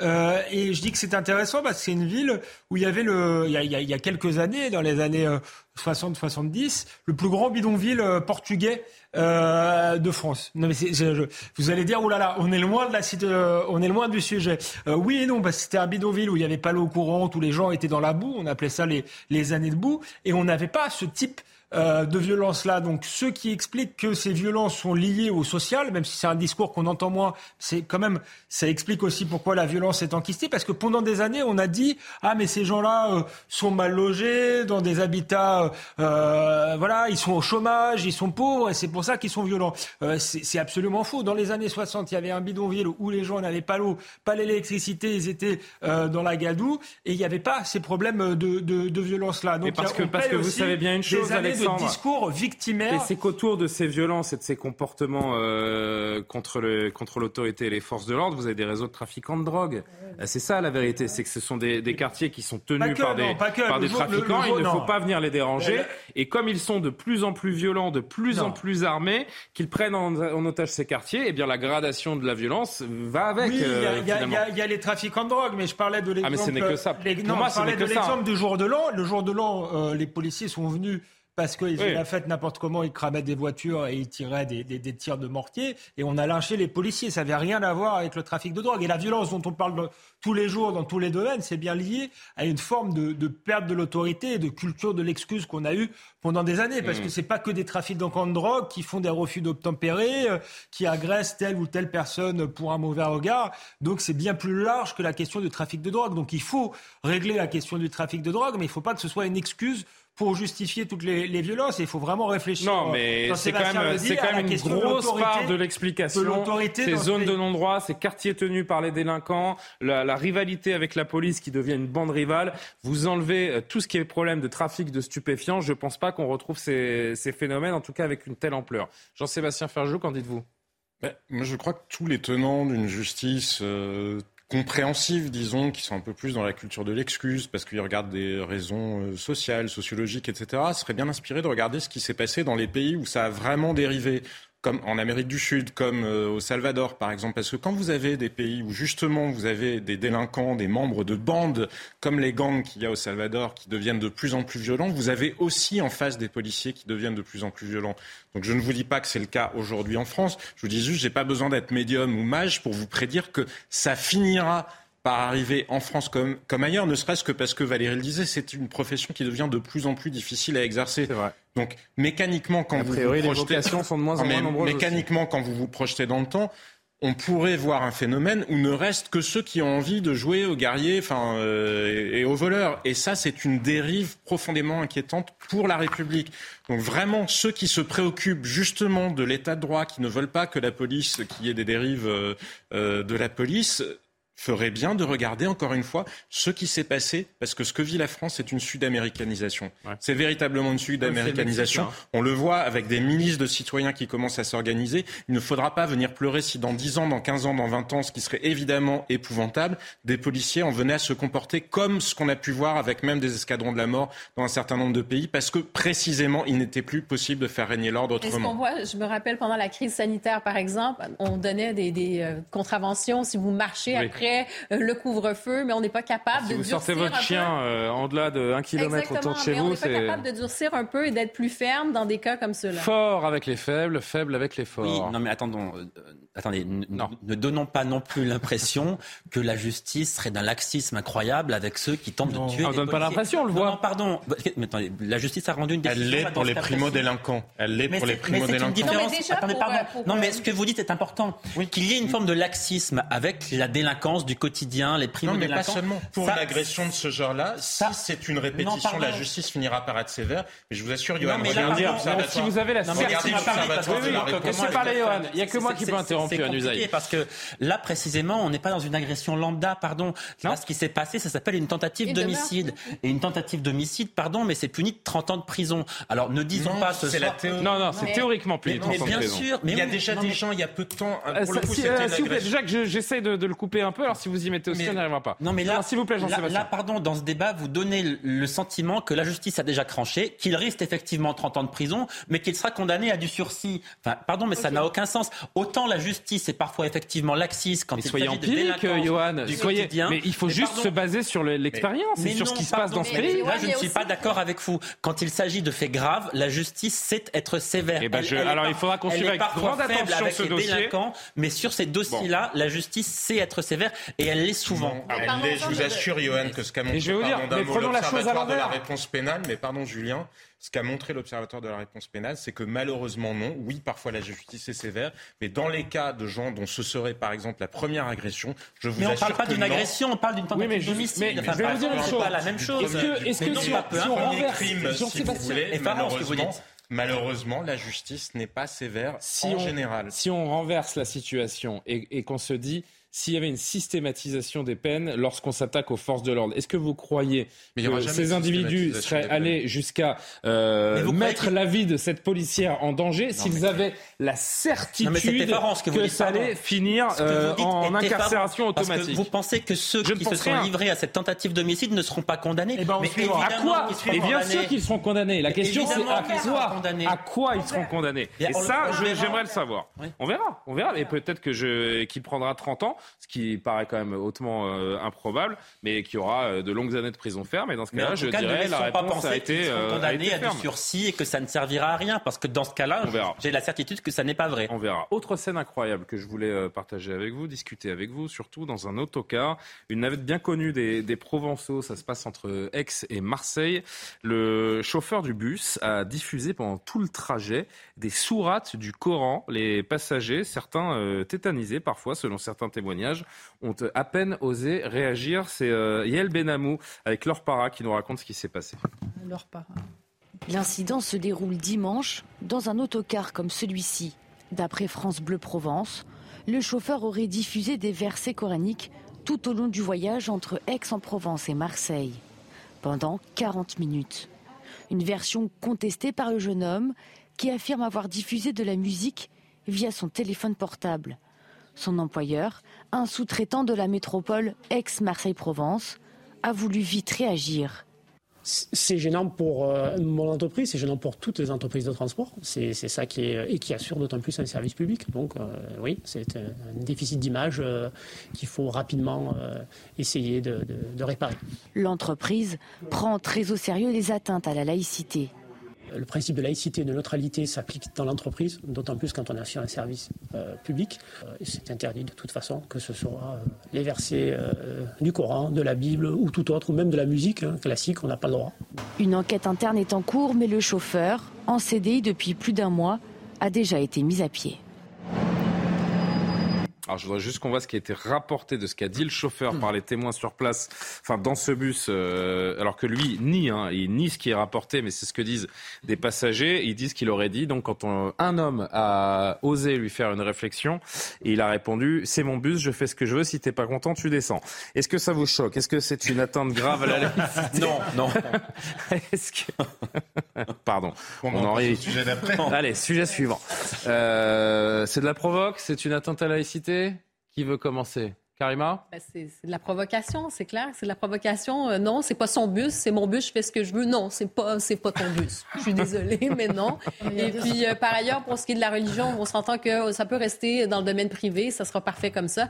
Dans le contexte actuel, je pense que ça, non, ça n'a pas sa place. Alors, si on veut sortir de, de ce cas précis, non, mais il y, y, y a, un sujet plus global à travers ça. C'est vrai que ce n'est pas la première fois que des chauffeurs de bus, des agents de transport euh, sont présentés comme communautaristes ou, ou radicalisés D'ailleurs, et la RATP ne s'en cache pas, il y a des, des, des, des personnes, j'allais dire des hommes, mais il y a peut-être des femmes aussi, qui sont euh, fichés S et qui travaillent à, à, la RATP. Le système, c'est ça? Pardon? On va tester et narguer le système, voilà. C'est un peu ça. Non, mais sur le, sur le sujet, euh, c'est mon bus et si t'es pas content, tu descends.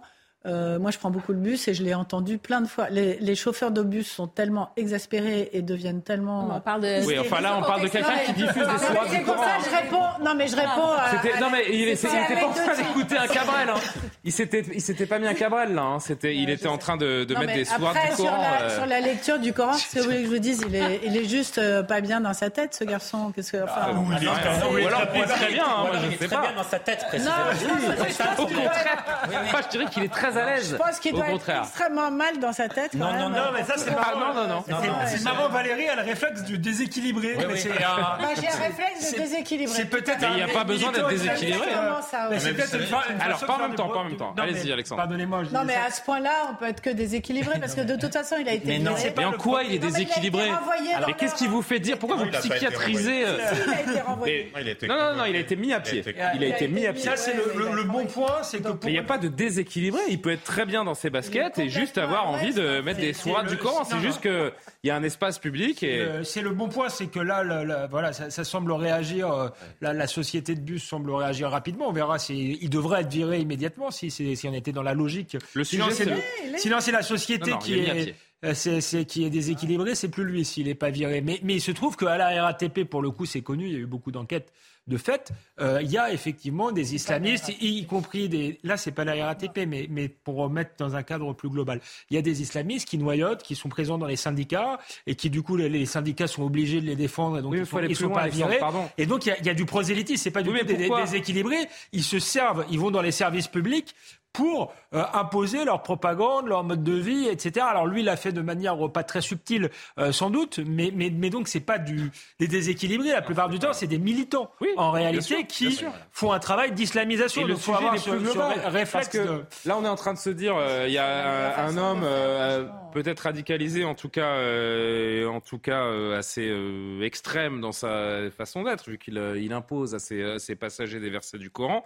la question, elle est, elle est plus large, j'ai l'impression c'est la question de l'emploi dans ce, dans ce pays, de recrutement, avec les conséquences qui sont, euh, qui sont celles-là. Parce que pourquoi euh, est-ce que des, individus radicalisés ou borderline, si je puis dire, sont, euh, sont employés notamment à la RATP C'est parce que vous n'avez pas de candidats et qu'il y a trop peu de filtrage et qu'à un moment, il faut mettre des gens dans les bus pour les conduire. Il y a, autre chose. Aussi. Je crois qu'il y a autre chose qui se joue aussi. Malika Sorel, euh, vous voyez qui est Malika Sorel, vous savez, qui faisait partie du Haut Conseil à l'intégration et qui a beaucoup travaillé sur les sujets justement d'intégration ou les bugs d'intégration et qui a écrit des ouvrages remarquables sur le sujet. Mm. Et elle explique très bien comment ce que nous, nous percevons comme de la tolérance est en réalité perçu par les militants islamistes comme de la faiblesse. Ils considèrent que nous sommes une société féminisée et que donc, puisque nous sommes une société féminisée, il faut aller toujours, mais je vous dis dans leur représentation, Valérie, je, je parle de militants islamistes Je ne parle pas de, de, la mienne. Et Malika Sorel décrit ça très bien dans ses livres, la manière dont finalement c'est un rapport de force qu'il tente d'imposer et d'aller toujours plus loin. Ça n'est pas juste. Alors peut-être lui est-il effectivement, pousse-t-il vraiment plus loin de bouchon en se rendant pas compte qu'il va y avoir une réponse immédiate et qu'il va manifestement perdre son emploi ou risquer à minima une sanction.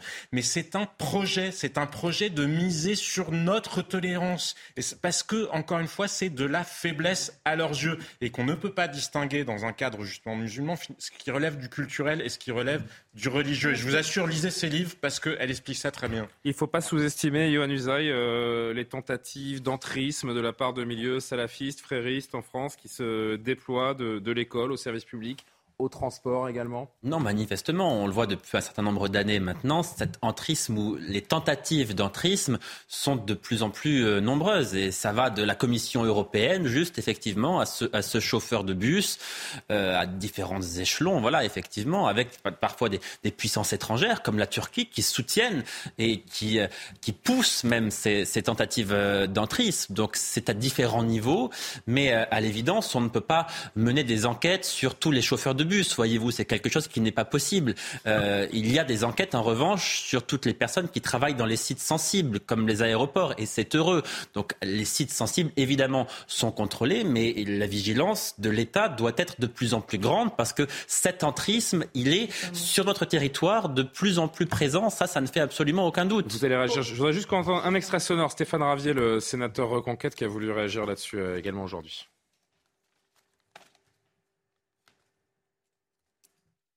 Faut savoir que les passagers ont été assez euh, stupéfaits, euh, se sentent seuls lorsque ce genre de provocation euh, se passe euh, l'Aïd et, par, par d'autres et actions, eh bien ils sont bien seuls. Les pouvoirs publics eux-mêmes qui ont les moyens et le devoir de faire appliquer la loi, eh bien ne le font pas. Alors je ne suis pas étonné que les passagers se soient sentis bien seuls dans cette situation. Oui Valérie. Non, je voulais dire un petit peu la même chose, c'est que si on veut rajouter une note optimiste, les, passagers ont réagi. Enfin, si vous regardez la, la chaîne, l'enchaînement de ce qui s'est passé, euh, L'autobus, d'abord, c'est pas la RATP, donc euh, voilà, peut-être que tout ce qu'on dit sur la RATP. Enfin, c'est la société de transport de la métropole, peu importe. la RATP, c'est à Paris, donc forcément, là, c'est. La, la, la, deuxième chose, c'est que euh, les passagers se sont hmm vraiment euh, insurgés en disant qu'est-ce qui se passe. Ah non, non, non, mais vous n'avez pas suivi, euh, Valérie. Il y a un, il y a un homme, algérien, un monsieur algérien, voilà. C'est ce que les islamistes ont fait en Algérie, c'est ce, ce, que, le fils s'est mis à faire. Le Front islamique il faut du réagir parce que sinon, ça finira comme en Algérie. Oui, oui. Le, le reste des gens, Valérie, que ce soit bien clair, monsieur l'ensemble, à l'exception de ce monsieur dont est en train de parler Jean-Sébastien Ferjou, l'ensemble des passagers étaient tétanisés. Il y a une peur ambiante dans ce pays autour de ces questions-là. Et cette, euh, euh, cette histoire en est l'illustration. J'avais l'impression que. Ah non, non, non, pas du tout. Personne n'a réagi. Personne n'a osé réagir à part un monsieur algérien qui lui a dit que ça lui faisait penser aux époques, à l'époque du fils en Algérie. Mais le conducteur a été dénoncé à l'employeur. Et c'est là qu'il a dit si t'es pas content, c'est mon bus, etc. Euh, voilà, donc. Euh, oui, deux, deux, deux précisions. Euh, Jean-Sébastien Ferjou a eu raison de citer euh, Malika Sorel. Effectivement, elle connaît très bien ces, ces, ces questions-là. Je pense que dans le, pour répondre à la question que vous avez posée sur les, les, le problème de l'emploi, je pense que ce qui joue aussi, c'est la peur de discriminer. Il y a une forme de terreur euh, antiraciste. Et aujourd'hui, quand vous êtes euh, employeur, vous avez quelqu'un qui est manifestement un islamiste qui arrive, qui est euh, barbu.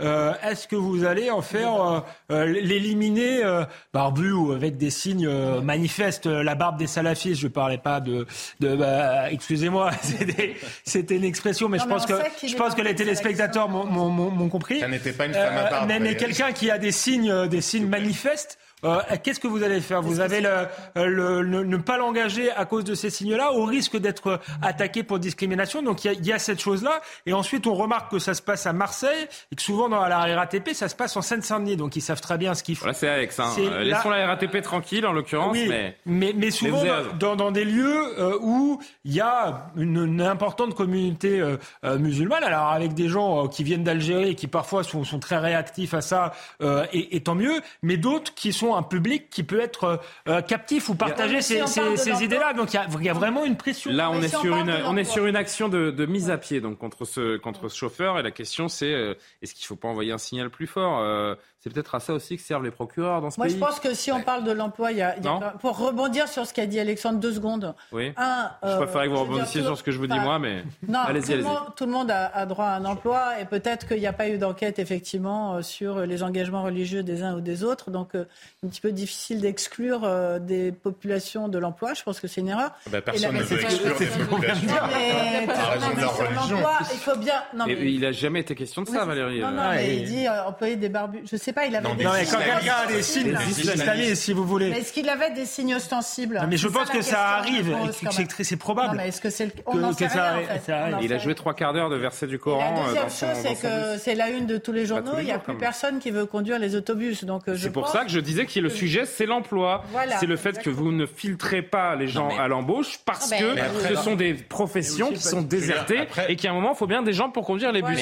Johan qui attend depuis un petit moment et on va on va avancer dans les dans les sujets aussi. Après, il faut quand même euh, raison garder. On ne va pas envoyer cet homme en prison parce qu'il a, euh, pendant trois quarts d'heure, euh, joué les versets du Coran. Qu'est-ce qu'on fait On le vire immédiatement. Voilà, donc, déjà, on, le vire. Ça, Pour l'instant, il est mis à pied. A, priori, ça, me semble assez inéluctable. mais voilà, ça doit permettre aussi, par exemple, au service de renseignement de garder un œil sur cette personne. Parce qu'on se dit quand même que s'il en arrive à jouer, le Coran dans, dans, son bus, manifestement, il, il, doit être euh, euh, il doit être surveillé parce qu'on ne sait pas euh, de quoi il est capable. Je ne dis pas que c'est un terroriste en puissance, attention, mais je dis que manifestement, ça peut être un signe de radicalisation. Oui, quand vous en arrivez à faire parler le Coran pendant trois quarts d'heure dans un bus, oui. vous vous dites que vous êtes peut-être en voie de radicalisation si ça n'est pas déjà fait. Donc, il faut que les renseignements soient vigilants vis-à-vis de cet homme, me semble-t-il. Jean-Sébastien Ferjou. Et c'est le dernier mot là-dessus. Non, mais je crois qu'il faut jamais oublier l'arme de la réprobation, montrer que ça n'est pas le modèle que les Français veulent se voir imposer. Parce que écouter des sourates du Coran, ça n'est évidemment pas un crime. On a le droit d'écouter des sourates du Coran. Et même, je vais vous dire, même si vous entendez des sourates du Coran, personne euh, ne va en mourir. Le sujet n'est pas en soi les sourates du Coran. Le sujet est l'intention qu'il y a derrière. Le sujet est la volonté d'imposer un modèle. Mais il aurait pu diffuser autre chose en voulant imposer un autre modèle. Je sais pas quoi, des discours euh, euh, de, bref, qui vous voulez, de Mao, qui vous voulez. Oui, le, sujet n'est pas en soi le Coran. Le Coran n'est pas un livre criminel. Enfin, moi, j'ai beaucoup de respect pour euh, ah la religion. Oui, mais c'est important de le rappeler. le sujet, c'est le projet idéologique d'imposer un modèle culturel dans ce pays. Et c'est exactement la stratégie qu'ont employé les islamistes ailleurs. C'est ça qui est choquant. Ça n'est pas le, Coran. Ne donnons pas l'impression que entendre le Coran est en soi un truc où tout le monde, c'est pas. Je non. on va pas s'évanouir parce qu'on entend. Si attendez, le projet. Non, mais ce que je vous dis, c'est imposer un modèle qui est. Mais il aurait, euh, il aurait euh, passé pendant trois quarts d'heure. Un chauffeur aurait passé trois quarts d'heure des extraits euh, de l'Ancien Testament ou de la Bible ou je ne sais quoi. C'est la même histoire. Hein. Mais exactement. C'est exactement la même logique que de refuser que des jeunes filles montent dans un bus parce que ce qui est arrivé, on le sait, elles avaient des chauffeurs trouvé qu'elles étaient vêtues de manière indécente. C'est ce projet culturel-là qui est choquant. On avance, on verra. Euh, le sort pour ce chauffeur sera-t-il simplement mis à pied ou, euh, ou, définitivement écarté de ses fonctions? Oui, il y a une enquête. non, mais c'est ça, il y aura une enquête interne. Oui, bien sûr, bien sûr, parce que lui nie, hein, lui nie avoir volontairement euh, joué ses, ses, versets. Bon, on verra ça. Enfin, 40 minutes sans se rendre compte que votre téléphone est branché sur les haut-parleurs. Qu'est-ce que vous voulez que je vous dise? Tiens, Mathieu Devez, qui, qui nous a rejoint à 22h27, bah, on est premier sur l'actu, puisqu'on va anticiper le, 23h30. Euh, cher Mathieu, grâce à vous, il est 23h27 très précisément. Merci encore à vous de nous suivre sur CNews chaque soir. Le rappel de l'actualité, donc avec Mathieu Devez. Et on continue Soir Info. Emmanuel Macron annonce qu'il aura un contact direct avec Vladimir Poutine dans les prochains jours. Les deux dirigeants vont notamment évoquer le nucléaire civil et la centrale de Zaporizhia, une centrale nucléaire que la Russie et l'Ukraine s'accusent mutuellement d'avoir bombardée. L'Assemblée nationale vote la création d'une commission d'enquête sur le meurtre d'Ivan Colonna. Elle sera chargée de faire, je cite, la lumière sur les dysfonctionnements au sein de l'administration pénitentiaire et de l'appareil judiciaire. Le 2 mars dernier, le militant indépendantiste corse avait été agressé dans la prison d'Arles par un homme radicalisé. Après trois semaines de coma, Ivan Colonna est mort des suites de ses blessures. Enfin, le Royaume-Uni barre la route à l'indépendance écossaise. La Cour suprême britannique a tranché. Elle juge que tout nouveau référendum d'indépendance lancé sans l'accord du gouvernement britannique serait illégal. Les Écossais ont déjà refusé à 55% en 2014 de quitter le Royaume-Uni. Merci beaucoup, Mathieu Devez. Les tensions montent euh, d'un cran entre Gabriel Attal et Anne Hidalgo. Je ne sais pas si vous avez suivi ça aujourd'hui, c'est ah. savoureux. Ah c'est savoureux. Ah euh, ce matin, sur France Inter, le ministre des Comptes publics a pointé du doigt un système délirant qui euh, a été mis en place, selon lui, au sein de la municipalité parisienne en 2015, alors que François Hollande était encore président de la République. En réaction, d'ailleurs, la, la maire de Paris a annoncé quelques heures plus tard aujourd'hui vouloir porter plainte contre le ministre. Écoutez d'abord, Gabriel Attal. Qu'est-ce que vous dites? C'est vrai ce qu'a dit le ministre? Ah, parce que vous savez? Ben, Hidalgo va porter plainte. Ben, vous allez nous en dire plus, puisqu'apparemment vous êtes dans le dossier, euh, cher Valérie. Gabriel Attal, que l'on écoute ce matin, et la réponse furtive d'Anne Hidalgo. Euh, moi, quand je suis arrivé au ministère du Budget, j'ai découvert qu'il y avait euh, un système absolument délirant appelé loyer capitalisé qui avait été mis en place de manière dérogatoire à l'époque de François Hollande, négocié avec Anne Hidalgo, qui avait autorisé la ville de Paris à endetter la ville en préemptant des logements en demandant à des bailleurs sociaux de les convertir en logements euh, sociaux et en contrepartie en demandant à ces bailleurs sociaux de verser à la ville des décennies de loyers à venir pour que la ville puisse équilibrer son budget de fonctionnement. Il faut se rendre compte de ce système. Ça veut dire que chaque année, depuis 5 ou 6 ans, bah, c'est devenu légal en 2015, puisqu'à l'époque, Anne Hidalgo avait euh, négocié avec le gouvernement de l'époque une dérogation. C'était la seule ville en France, euh, dans les règles de comptabilité publique, pour pouvoir mettre sur son budget de fonctionnement et l'équilibrer sur une année euh, des décennies de loyers à venir, alors même qu'elle endettait la ville en préemptant ses logements. Moi, j'ai mis fin à ce système, parce que c'est pas sain. La réalité, c'est qu'il y a plus d'un milliard d'euros désormais euh, d'endettement en plus pour la ville de Paris lié à ce système. Honnêtement, euh, ça relève du Ponzi. La ville de Paris va porter plainte contre le ministre des Comptes publics, mais vous en saurez plus plus tard. Merci. Alors je vais euh, rappeler à tout le monde ce qu'est cette fameuse pyramide de Ponzi. En gros, c'est un, il compare cela donc à ce, fameux montage financier frauduleux. C'était l'objet également de la fameuse affaire, affaire Madoff. Qu'est-ce qu'on en dit, Valérie? La, gauche a laissé faire Est-ce que c'est la dénonciation calomneuse? Vous me dites tout à l'heure, avant que je lance le son, c'est vrai. Quand, quand savez-vous? Moi, je ne suis pas une experte de la bah, pyramide. Je ne, suis, non, je ne suis pas experte de la bah, pyramide. pourquoi elle porte plainte si c'est vrai que c'est sur la place publique Elle sera On verra. je ne suis pas une experte de la pyramide de Ponzi, donc je ne peux pas répondre sur ce point particulier. Ce qui est avéré et connu de tout le monde, c'est que effectivement en 2015, la mairie de Paris a commencé à avoir des problèmes de trésorerie, en mhm. fait. Elle avait des problèmes de trésorerie. Et ce qui a été mis officiellement en place et de façon tout à fait ostensible, et absolument tout le monde le savait, c'est qu'au lieu de toucher les loyers à la fin, elle touchait un an de loyer à l'avance. et ça, c'est 50 ans de loyer. je ne sais plus combien. un an et 50 ans, c'est pas tout à fait pareil. attends, laissez finir Valérie, s'il vous plaît, et je voudrais que Johan reprenne juste après. termine juste le. Oui, oui, oui j'ai compris. Allez-y. En fait, le, le, système. Soyez pas trop technique. Vraiment, je voudrais qu'on. Non, mais j'essaye de simplifier au maximum. En fait, sur des loyers qu'elle devait toucher, au lieu de les toucher régulièrement, comme c'est le cas, vous vous payez votre loyer tous les mois, eh bien, la mairie de Paris a été autorisée à toucher les loyers sur, alors je ne connais pas la, la durée. Des dizaines d'années, dit Gabriel Attal. Parce que la mairie de Paris avait déjà un problème de trésorerie, parce qu'elle s'était endettée. Pourquoi est-ce que je, je, je, préconise d'être un peu prudent? Parce que la mairie dénonce des mensonges qui sont, je cite euh, encore une fois le communiqué de la mairie, d'autant plus graves qu'ils sont réitérés alors même que la ville a apporté au ministre et à ses services l'ensemble mm. des éléments les contredisant.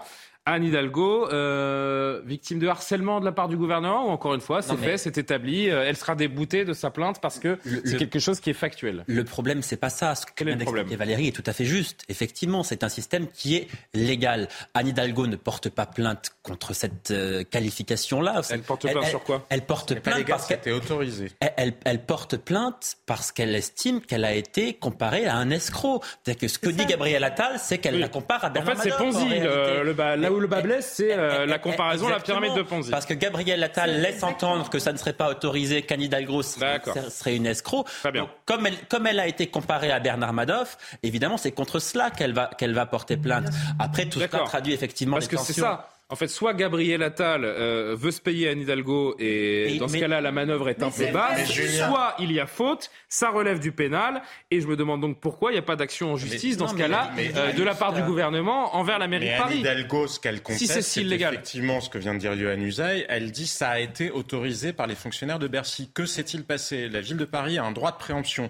Elle a acheté des tas de logements qu'elle a transformés en logements oui, sociaux. Oui, ça c'est compris, euh, ce qui est catastrophique. Ouais. Non, parce que justement... Non, mais ça, on, a, on le fond de l'affaire technique, on l'a euh, oui, mais non, parce que les gens en général ne savent pas de quoi on parle. Et donc, mm. la mairie de Paris a décidé sur les logements sociaux, enfin, ou sur les logements qu'elle transforme en logements sociaux, de, se faire percevoir les loyers sur des dizaines d'années d'avance. 50 ans de loyer. Pour avoir de la trésorerie. Et pourquoi? Ce qui a un effet catastrophique, parce que derrière, les, bailleurs sociaux n'ont plus les moyens d'investir dans les logements. Donc après, on voit des logements où les travaux ne sont pas faits, l'isolation n'est pas faite, parce que la mairie de Paris n'est pas capable de gérer correctement son budget. Et effectivement, ça a été autorisé par Bercy partie du temps où François Hollande était à l'Élysée, mais ça n'est pas en soi légal parce que ça, relève, ça relève d'une manœuvre qu'on pourrait appeler de la cavalerie en, budgétaire. Donc c'est ça qui est profondément choquant parce que ça a un effet catastrophique sur le marché. Non, mais juste pour aller au bout. Les prochains à parler, je, je, comme ça vous le savez, c'est Karima et Alexandre. Ce qui est grave, ça n'est pas la bisbille entre Gabriel Attal et Anne Hidalgo. Ce qui est grave, c'est que ça impacte profondément le marché du logement parisien qui est déjà dans un état catastrophique. Donc, Madame Hidalgo, Avec une hausse d'ailleurs de la taxe foncière de, 52%. Elle fait hein. semblant de vouloir faire du social avec son adjoint au logement communiste, Yann Brossa. Et que font-ils en permanence La politique qu'ils mettent en œuvre? Se retourne contre les gens qu'ils prétendent aider. Deux mots, Karima euh, Alexandre Devecchio. Karima Brick, Alexandre Devecchio. Oui, euh, sur le fond, mais aussi sur la forme. Et j'allais dire aussi, c'est presque c'est une attaque frontale sur la gestion de Mme Hidalgo. Donc. Euh, a priori, il y a une ambition hein, euh, ah, bah, profonde. Alors, on n'est pas dans, la tête de Gabriel Attal. Mais, Français. ce que les Français la mairie de Paris, il ne crachera pas dessus. Oui, mais justement, ce que les Français retiennent et les Parisiens surtout, c'est peut-être pas tant le, okay, le stratagème, mais qu'est-ce que c'est, qu'est-ce que ça pourrait être, euh, c'est légal, pas légal, c'est OK, il y a un ténor du gouvernement qui attaque comme ça publiquement, je dis attaque, on s'entend là, donc qui vise publiquement euh, la gestion, presque j'allais dire le leadership même euh, de Madame Hidalgo, et elle en ressort, son image en ressort extrêmement affaiblie. Euh, oui, ben, mm, bon, ce qu'a dit Jean-Sébastien Ferjou est très juste, la démonstration euh, euh, est éloquente, mais tout de même, pourquoi maintenant? Qui était à Bercy sous François Hollande, vous, vous rappelez? Jean Macron. Emmanuel Macron. Macron. Jean-Sébastien oui, Ferjou. Enfin, il en 2015. Oui, mais ensuite il a été à Bercy, donc il aurait pu s'en parce que si c'est su depuis tant d'années, en effet, mais euh, pourquoi, la, Chambre régionale des comptes a dénoncé la procédure. Oui, non, hein, mais y a, oui, mais bon, euh, on n'a pas vu de membre du gouvernement faire des Il y a eu beaucoup de euh. ministres du budget entre-temps. Donc, si Madame Hidalgo est une escroc, je crois que c'est pas la seule. Mais euh, euh, Durgeonnet, non, non, non, c'est terminé. Très mauvaise gestionnaire. Non, mais il l'a traité d'escroc. Le budget de Paris, c'est 80 non, de, du budget de Paris. Non, j'ai fait ce que je peux pour vous faire comprendre que le sujet est clos. Et c'est parce ça me fait mal à la bouche de défendre Hidalgo, mais euh, les vraies raisons de quoi? Bah, de cet affrontement, en fait. Bah, on l'a dit, c'est l'ambition de Gabriel Attal. Mais non, c'est la ville de Paris sera devrait être mise sous tutelle. Vous voyez bien qu'elle. est. Alors qu'il la met sous tutelle. L'endettement de Paris a explosé. Vous voyez bien que Madame Hidalgo, contrairement à sa promesse de campagne, a été obligée d'augmenter monter la taxe foncière ah, vous êtes dur, hein. de 60%. Non, on est d'accord sur le bah, mais c'est ça le truc. Bah, bah, oui, il fait campagne. J'essaye d'avancer, les amis. Sur un système qu'il a lui-même Anne Hidalgo est tellement fragilisée aujourd'hui que les gens qui briquent son poste sont déjà en train de se dévoiler trois ans à l'avance. Je voudrais juste que vous voyez, pour conclure la journée euh, un peu compliquée d'Anne Hidalgo, je voudrais juste que vous voyez le tweet de sa meilleure ennemie, à savoir Madame Rachida Dati. Euh, dure journée pour elle. Amie, hein, dans un projet de végétalisation sur les quais autour de la Tour Eiffel. C'est donc euh, Rachida Dati qui, euh, qui communique là-dessus. Nouveau refaire pour Anne Hidalgo et ses alliés verts. La justice administrative rejette les travaux du projet One en raison de son impact trop important sur le quai branly et les axes voisins. Merci au préfet de police. Ce projet à 100 millions doit être remis à plat. Les temps sont durs quand même, Johan. Allez, en 30 secondes et on avance sur, euh, pour Anne Hidalgo. C'est euh, malheureux de voir euh, l'état dans lequel se trouve Paris aujourd'hui et de se dire qu'elle en est responsable. Bah, c'est vrai que moi, je constate, comme beaucoup, la dégradation de Paris. Voilà, ça, me semble assez manifeste. Néanmoins... il faut être aveugle pour ne pas le voir. Non, mais pardon, néanmoins, elle a été réélue. Donc ça signifie oui, mais quand même... Vous connaissez le système des élections. Euh, la, loi PLM, Paris, Lyon, Marseille, le système des élections, pardon. pardon. Elle a quand même été réélue. Enfin, on peut trouver toutes les excuses. Mais par qui mais par qui? Elle a été réélue par les Parisiens. Pardon. on peut être élu Alors, en étant une brêle. On, peut, on peut, on peut eh ben, remettre... vous attaquer, euh, le taux, taux d'abstention a été absolument considérable. Valérie, mais personne n'a fait mieux qu'elle. Donc, même si je constate la dégradation de Paris la présidentielle, et qu'effectivement, je ne m'explique pas qu'elle ait été réélue, je vous le dis, je ne me l'explique pas. Le fait est qu'elle l'a été et qu'il faut respecter cela. Cela signifie donc qu'il y a des Parisiens qui sont contents de sa gestion. Ça s'appelle la démocratie. Eh ben, on va passer un appel à témoins. Si vous êtes, alors, si vous êtes parisien, s'il vous plaît, si vous êtes parisien ou parisienne, que vous êtes satisfait, heureux et que vous avez envie de féliciter la gestion de la ville de Paris par Anne Hidalgo, écrivez-moi. Écrivez-moi, on vous donnera la parole avec arguments, évidemment. Je voudrais, faire un commentaire sur le tweet que vous venez de montrer. Et donnez-moi des arguments que vous venez de montrer de Rachida Dati qui s'élève contre le projet d'Anne Hidalgo sur le Quai Je voudrais juste savoir pourquoi elle, elle, elle a voté euh, le Grand Palais éphémère qui bouche la totalité du Champ de Mars. Soyons pas trop euh, parisiens, là, Valérie. Personne ne connaît ça. Il y a quelques années, elle, a changé euh, son fusil d'épaule aujourd'hui, Ça, ça concerne vraiment les, les, Parisiens intramuros. Donc bon, on va rester, on va sortir de. Mais enfin, c'est le gouvernement de l'époque qui l'a autorisé. Il nous reste trois minutes. Le ministre du budget entre temps, donc il se réveille maintenant. Gabriel Attal, c'est un peu curieux. Et s'il veut être courageux, non, non, non, il la, met, sous tutelle. Stop. Je vais couper les micros. Je vais couper les micros. C'est le sujet. Arnold, Arnold en régie, on coupe les micros si ça continue. Euh, j'ai trois images à vous montrer, ça tombe bien, il reste trois minutes. Euh, la Coupe du Monde, je voudrais juste un ou deux commentaires rapides sur, euh, sur cette image qui est un geste fort quand même avant le match contre le Japon cet après-midi. Les Allemands ont mimé un baillon, regardez ça sur leur photo officielle, un geste pour protester contre la décision de la FIFA de ne pas porter le fameux brassard euh, One Love pour la cause LGBT donc à, cette Coupe du Monde euh, au Qatar, euh, parce que la FIFA donc promet des sanctions financières ou des cartons jaunes si les, si les joueurs portent ce brassard. Donc pour protester, ils ont mis ce, geste sur la main en forme de baillon. Est-ce que l'un des invités veut dire un mot là-dessus? Juste une prise de parole. La ministre allemande avait mis aussi le fameux brassard en tribune pour le coup. Nancy, Nancy Faeser. Mais de toute façon, c'est le fameux effet stressant. Vous essayez de masquer quelque chose, la FIFA, enfin, et la FIFA, voilà, c'est planté euh, lamentablement. Regardez, ce que vous évoquez, c'est cette ministre allemande qui avait le. Et je crois que vous avez une, euh, une, femme euh, politique norvégienne. je pense du Danemark. Ou danoise, pardon. avec les couleurs Exactement. LGBT manches. Exactement. certains politiques et certains sportifs, donc, qui, malgré les, les interdictions de contexte, défient un petit peu les autorités euh, Est-ce que c'est le rôle de, des sportifs de faire de la politique on pourrait, on pourrait en débattre. Ce qui est sûr, c'est que les politiques sur ces questions-là pourraient faire un peu plus de, politique et certains l'ont montré comme vous. Euh, entre bidule et machin dans les élections au Qatar. Une petite, euh, un petit extrait sonore qui pourrait vous faire euh, vous faire sourire. On vous a fait entendre quelques extraits de, Marine Le Pen qui était l'invité de Laurence Ferrari aujourd'hui dans, Punchline. Marine Le Pen qui a été interrogée par Laurence sur la Coupe du Monde, sur le match des Bleus hier contre contre l'Australie. Elle aime pas le foot, Marine Le Pen. Ça arrive à des gens très bien. Hein. Ah, très très bien même. On veut bah oui, je, je sais. Même si quand même c'est magnifique, mais bon. Euh, peu importe. On veut bien la croire. Regardez, pourquoi est-ce que je la crois volontiers? Petit échange avec Laurence tout à l'heure sur les Bleus. Je ne suis pas foot du tout. Je, mais vous je vais pas faire semblant. de France. Je sais que c'est très à la mode, mais moi je fais pas semblant. Vous mais, connaissez les joueurs. Mais je suis, euh, mais non, pas du tout. Je connais pas un seul joueur. Je n'y m'intéresse. Je, je, vous ne pas, connaître un seul joueur. Je m'intéresse pas. Si, si vous me dites des noms, je vais sûrement le savoir. Non, euh, vous, vous devez en savoir. Giroud, non, c'est pas celui, celui qui a, qui a Giroud. Olivier Giroud. Voilà, Giroud. Olivier Giroud. Il y a le deux buts, c'est ça. Bon, voilà, c'est bien. Hein. Vous faites comme si vous ne saviez pas. Et on salue le grand Giroud, euh, qui a été euh, évidemment l'homme de la GOCR, consultant pour Canal pendant de longues années, qui euh, appréciera ou pas ce, ce petit clin d'œil. Bon, on, a, on, a, compris qu'elle ne connaissait pas le foot. Hein, ça. Jacques Chirac, Julien, vous bah oui, mais bien Chirac sûr. semblant en 1900. Mais bien sûr. Et je me souviens de Johnny Hallyday aux 20h de TF1. Johnny Hallyday, vous vous souvenez de Johnny Hallyday qui, qui avait pas beaucoup plus de connaissances que Marine Le, Pen en termes de football? Euh, je, crois que c'était Patrick Poivre d'Arvor à l'époque qui était face à lui qui lui demandait s'il allait suivre cette Coupe du Monde, s'il aimait, s'il suivait les joueurs. Et je crois me souvenir, sans euh, dire mot pour mot ce qu'il a dit, qu'il les regardait, qu'il les appréciait, qu'il aimait beaucoup Zazie, notamment. Euh, pour ceux qui, se, qui, se, souviennent de cette interview en 1998. Bon, passons. C'est l'heure de la dernière image. Les amis, on va se détendre ou pas d'ailleurs. Est-ce que vous aimez la, la, danse contemporaine, les performances artistiques ah qui sortent un petit peu de, de l'ordinaire? Alors vous allez euh, peut-être avoir envie d'aller au Louvre ces prochains jours. Le musée propose, regardez, une performance déambulatoire interprété par une dizaine d'artistes dont les gestes tentent de, dialoguer avec les chefs-d'œuvre de David, de, Vinci, baptisé Forêt. Ce spectacle se tiendra à partir du 10 ah, décembre. Ah ouais, c'est quelque chose. Hein. Moi, je vous dis franchement, j'ai un petit peu de mal. Moi, je dis franchement, je, j'ai pas la sensibilité. Non, mais je vous dis vraiment, je. De toute façon. Mais arrêtez, il n'y a pas que le foot dans la vie, euh, Jean-Sébastien.